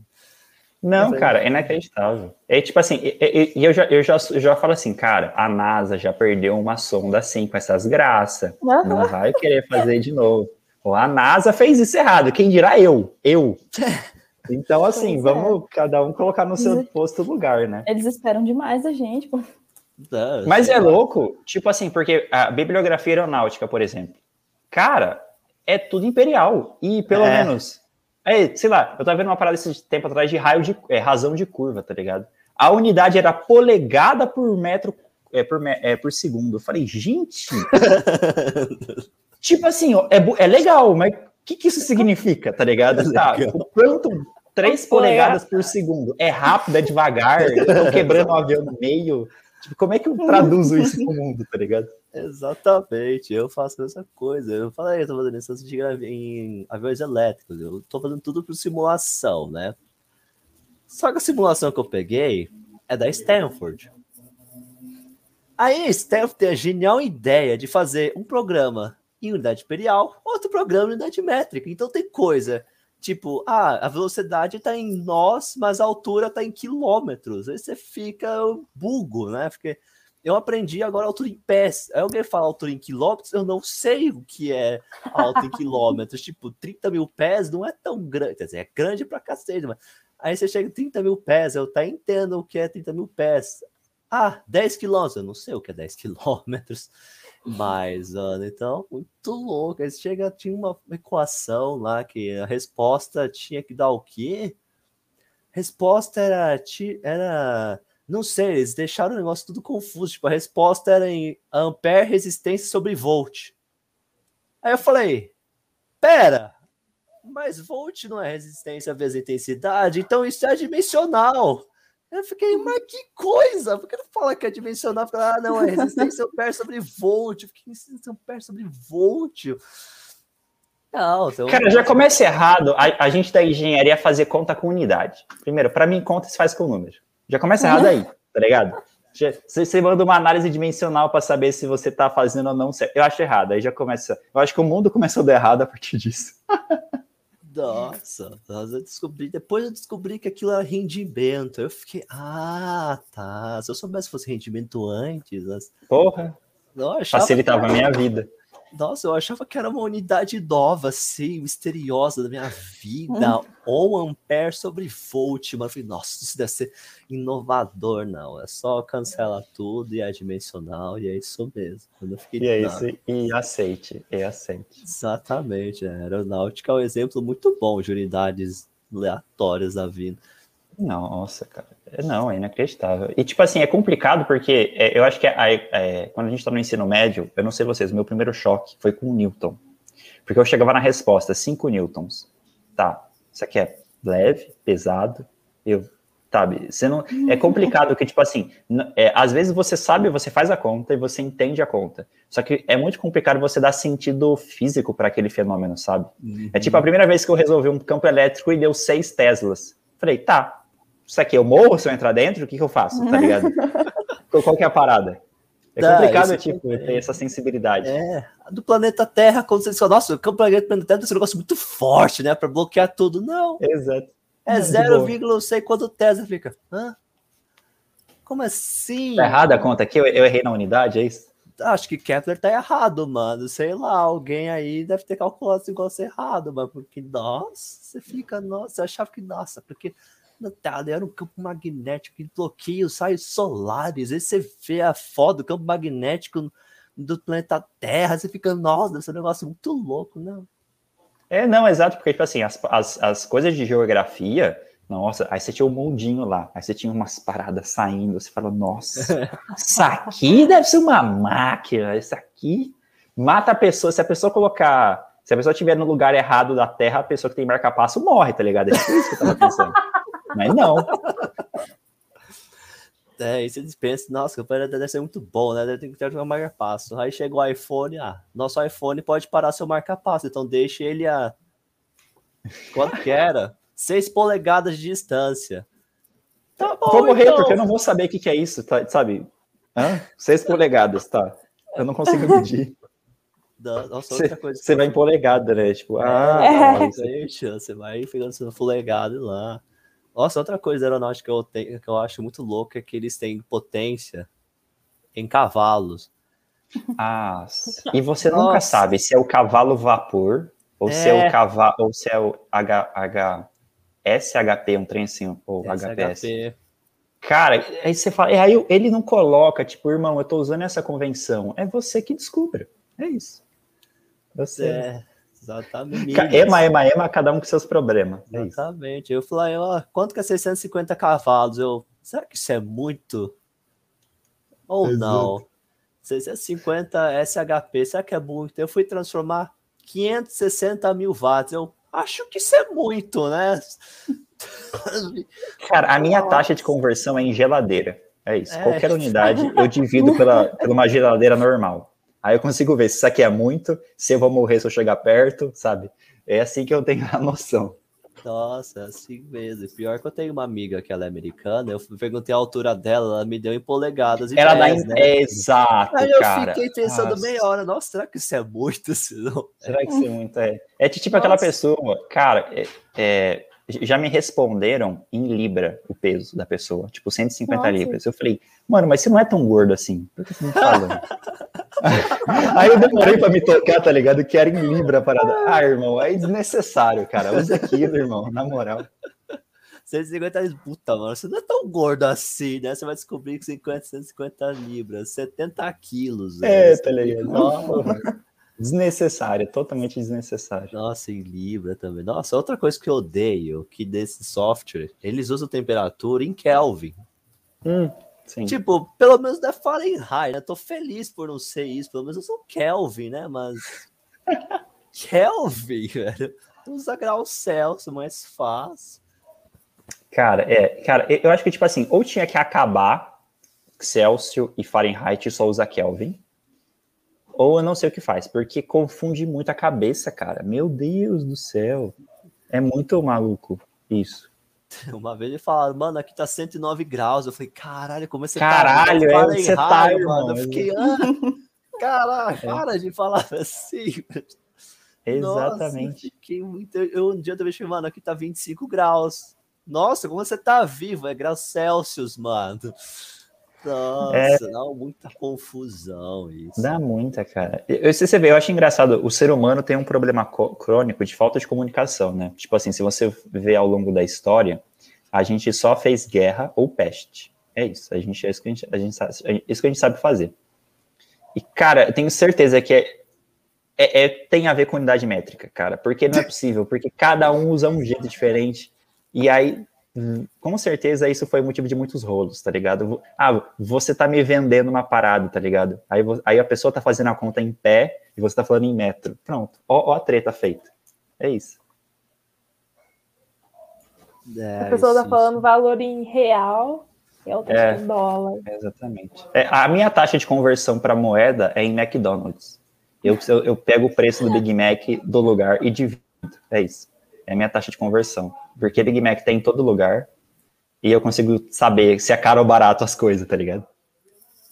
É enantiomorfa, deixa eu ver. Eu acho que é enantiomorfa a imagem, não é o contrário. Vamos ver. Enantiomorfa.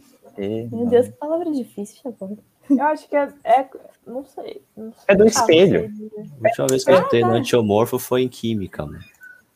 Ah, das, é, dos, dos cis trans? Verdade. Kiral. É Kiral, nossa, nossa peraí que tem alergia. Eu, eu, eu, tenho alergia é, também. Subiu até um arrepio aqui mesmo. Nossa, química tecnológica não é de Deus, gente, não é de Deus. Não, tipo assim, pior que eu tô lembrando, processos de sulfonação. Aí você decora a equaçãozinha lá. Ah, meu Deus, que trem do cão. Processo de sulfonação, oxidação dos álcoois, álcool primário, álcool secundário, álcool terciário. Não é de Deus. É, é mentira isso aí, é mentira. Não, você não, não gosta. Pelo menos é na matéria da. Do, não, ensino médio eu gostava. Eu não gosto de ah, nada tá. da faculdade, deixa claro. No ensino médio era legalzinho. É, etanol virando etanol, virando ácido etanóico, se for primário, etanol virando cetona. É. Cara, é, a, única coisa que eu sei disso, que eu guardei, é porque essas paradas de primário, nananã, é, quando você toma, tipo, cerveja, vodka, tequila, os álcoois são diferentes. Então, assim, você pode ficar bêbado várias vezes se você misturar essas bebidas. Eu só uso, eu só uso esse conhecimento para isso. Só para controlar o meu nível de embriaguez numa festa. É isso. Eu aprendi é isso só por isso. Nossa, isso, essa, é uma, essa é a química que a gente precisa, mano. É, cara, exatamente. Eu só preciso saber como o meu fígado vai reagir a isso. E o como eu posso abusar sem morrer. Esse, esse é o objetivo. Então, é... Se não morrer até agora... É, é, eu, só, eu só preciso saber, tipo, o quanto eu posso abusar disso, sabe? Ah, tá, tá. Já ia levar uma bronca já da capitã, já. Já, não, já que... É, é, é, é, tipo Capitão Nascimento, né? Pede pra sair, tira essa farta preta que você não merece. ah, esse dia eu tava com a camiseta do Aero e na minha camiseta tá escrito Capitã. E alguém falou, por que capitã? E eu fiquei me sentindo muito bolsonarista, velho. Nossa.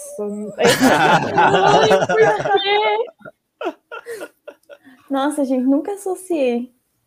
pra mim é uma coisa. É, pra mim, pra mim é um chapéu top e é isso.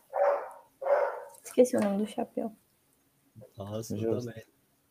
Toda vez que agora eu vou ver minha capitão, eu vou pensar nisso. Nunca mais vou ver ela de outros olhos.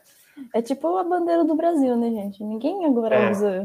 Se usa, tem que justificar, né? Tipo, a, gente, é, é torcendo aqui no futebol, sabe? Tipo, é isso. É. Exatamente.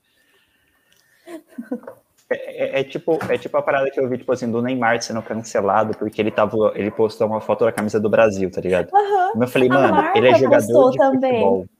Ele é jogador de futebol. O, o único trabalho dele é, é jogar futebol. E na seleção brasileira. É meio estranho se ele postar uma foto da seleção da Argentina, tá ligado? Então, assim. Não, ainda que a Marta postou no Insta, e tá lá na legenda, tá assim, gente, não vamos confundir as coisas aqui, tipo, aí ela botou uma, uma explicaçãozinha entre parênteses. Exatamente. A gente precisa de um textão para explicar o que você tá fazendo cada coisa. Não, é, é, é uma tese de mestrado, cara, para você se explicar. É isso. É 30 páginas. É, eu acho. É, nossa, pesado. Nossa. Química. Cara, vocês já viram aquele, aquele gráfico que é tipo é, educado, neutro, mal educado, e aí tem lá, tipo, os níveis, é, como pedir para uma pessoa ir embora. Ai, aí vi. tem lá, colocando a vassoura atrás da porta. É isso, tô saindo, quem quiser fica. Ah, justo, Último lava-louça. Nossa. Ai, é muito bom é muito isso. Bom. É interessante, justo. Bem isso. Bem. É, falando em saída, eu vou ter que sair é, daqui 8 e 15. A gente. Daqui 8 e 15. Daqui 8 e 15. Nossa, você vê como que eu tô, né? A gente vai. É, tem mais alguma coisa pra gente conversar? Eu, eu posso sair? Tipo, tipo, tipo castanho. Sair mal educado, neutro. Neutro. É, exatamente. Deus chego ah, então tem um compromisso aqui. Por força maior, infelizmente, terei que me ausentar. Terei que fazer. É, é, exato, justo. Não é por força maior, porque estava planejado, né? Mas. Ah, tá. É que eu, eu ouvi barulho de prato, a gente falar porque eu vou jantar. O que, que, você, que, vai fazer? Ah, não, pior que não. Infelizmente não, eu queria que fosse verdade, inclusive. Queria que fosse verdade. O cara tá, tá, tá sendo sequestrado, tá, tá em cativeiro. Eu tô falando em código, gente, vocês não estão entendendo. É. Me ajuda, sabe? Me ajuda. Help aqui no é, help. Me tira daqui. Mas acho que pauta, pauta, não, a gente já foi mesmo. Ah, foi muito, muito divertido. Eu... Cara, foi muito bacana, exato. Muito. Se a gente conseguir fazer. É que, tipo assim, seria legal é, é, mais membros da equipe do Da Dragão, mais gente do Zebra. Cara, eu acho que daria. Um, um, é uma roda muito gostosa de fazer. Horas. É, é mais. Exato. coisa Ia ser muito faz. legal servidor Discord, a gente bota os dois lá dentro e. Nossa, é muito boa ideia. Sim, eu acho muito, eu acho o cara muito bacana nisso. A gente tipo, pode jogar isso. joguinho entre equipes também.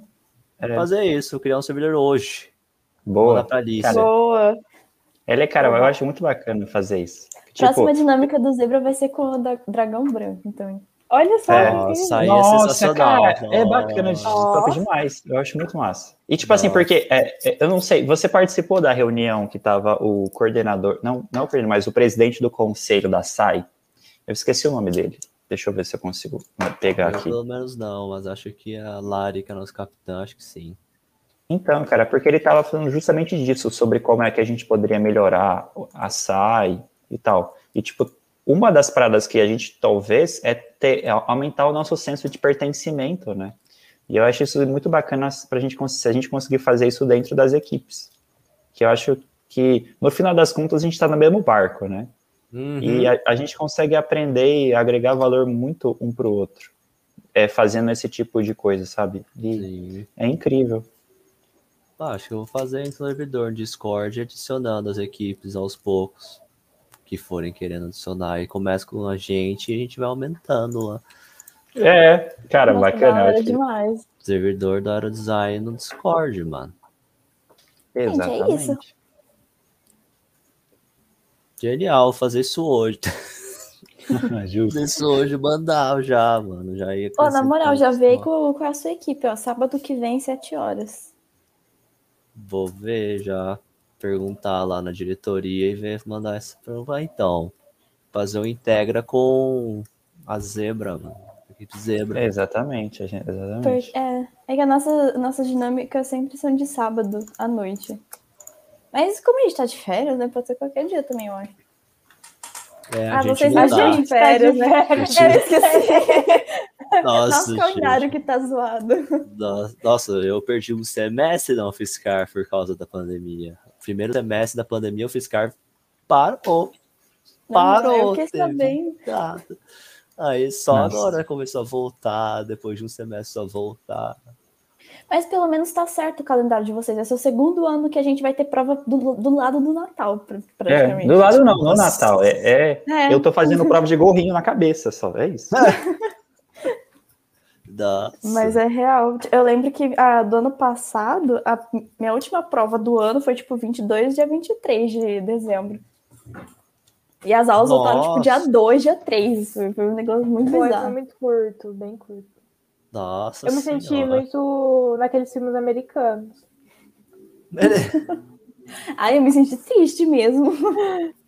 Não, vendo o lado bom da coisa, eu me senti americana, eles vão lá, passam o Natal, depois voltam. É, é. é justo. É Mas.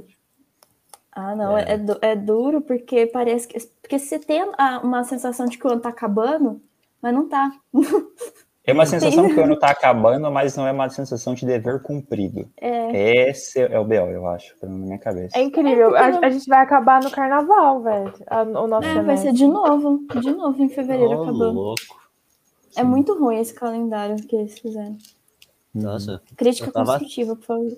Eu tava é. triste com o Fiscar bem com o calendário zoado, agora eu tô feliz com o calendário ah. ficar meio zoado. Cara, não reclame. Poderia ser pior. É Poderia, ser, Poderia pior. ser pior. Nossa. Por exemplo, a gente teve. A, gente já começou a rematrícula, a gente entrou de férias faz o quê? Uma semana? De fato, acabar o Nossa, semestre faz uma sim, semana. Uma... Eu fiquei de exame em uma matéria e tinha até o dia 9 para postar. E aí adiantaram a matrícula para o dia 10. Então, eu não sabia se, se eu podia me inscrever ou não, o que está acontecendo ali. O professor olha, não postava a nota. Ele deixou até o último segundo. E no outro dia eu tive que fazer matrícula. Foi tenso. Zoado. Então, gente, muito obrigado, mas deu a minha hora, eu vou ter que sair. Muito, muito obrigado, Vinícius, pela oportunidade e okay. pelo papo. Cara, foi muito gostoso. certeza, a gente espera aí mais conversas aí. Depois eu mando o grupo do WhatsApp. Oi, sim. Perfeito. Nossa, é, perfeito. Eu acho muito bacana. Perfeito, então. A gente vai Até, gente. todo mundo Boa aí. Se vocês são caixa d'água, vocês são cisterna. É. Exatamente, fazer esse processo lá no Discord perguntando se são caixa d'água ou cisterna. Boa. Bom, mas acho, acho que... que é isso. Eu queria é. agradecer a oportunidade. É... Eu fiquei muito, muito feliz quando você mandou mensagem e tal. É, o Filard também tinha avisado, né? Então Guilherme Filard não está aqui, mas muito obrigada por ele, por ele ter feito essa ponte, né? É, eu gostei muito, as perguntas são incríveis, eu espero que vocês tenham muito sucesso no podcast e chamem outras equipes também e uhum. seja uma coisa que realmente integre é, todo mundo e é, que a gente consiga transmitir também para quem não faz parte do aerodesign, né? O que, que é o aerodesign, qual que é o sentimento que a gente tem. Acho que é isso. Sim, com certeza. Eu que agradeço, né, em nome do Dragão Branco, ter a presença da Zebra aqui, né, equipe Zebra. É, é, foi um papo com certeza muito gostoso, uhum. muitas risadas, né, e, um, e assim uma disseminação de conhecimento incrível. Então, eu também agradeço a, a vocês estarem aqui com a gente nesse podcast. Ai, muito obrigada mesmo, foi muito, muito bacana. Eu nunca tinha participado de um podcast, eu, eu fiquei bem animada. Fiquei até nervosa antes de entrar. Falei, meu Deus do céu, vai ser muito, muita pressão para mim, mas no final foi muito tranquilo, muito legal mesmo. Parabéns, gente, pela proposta de vocês também. E obrigada novamente, né, pela oportunidade. Opa, nós que agradecemos.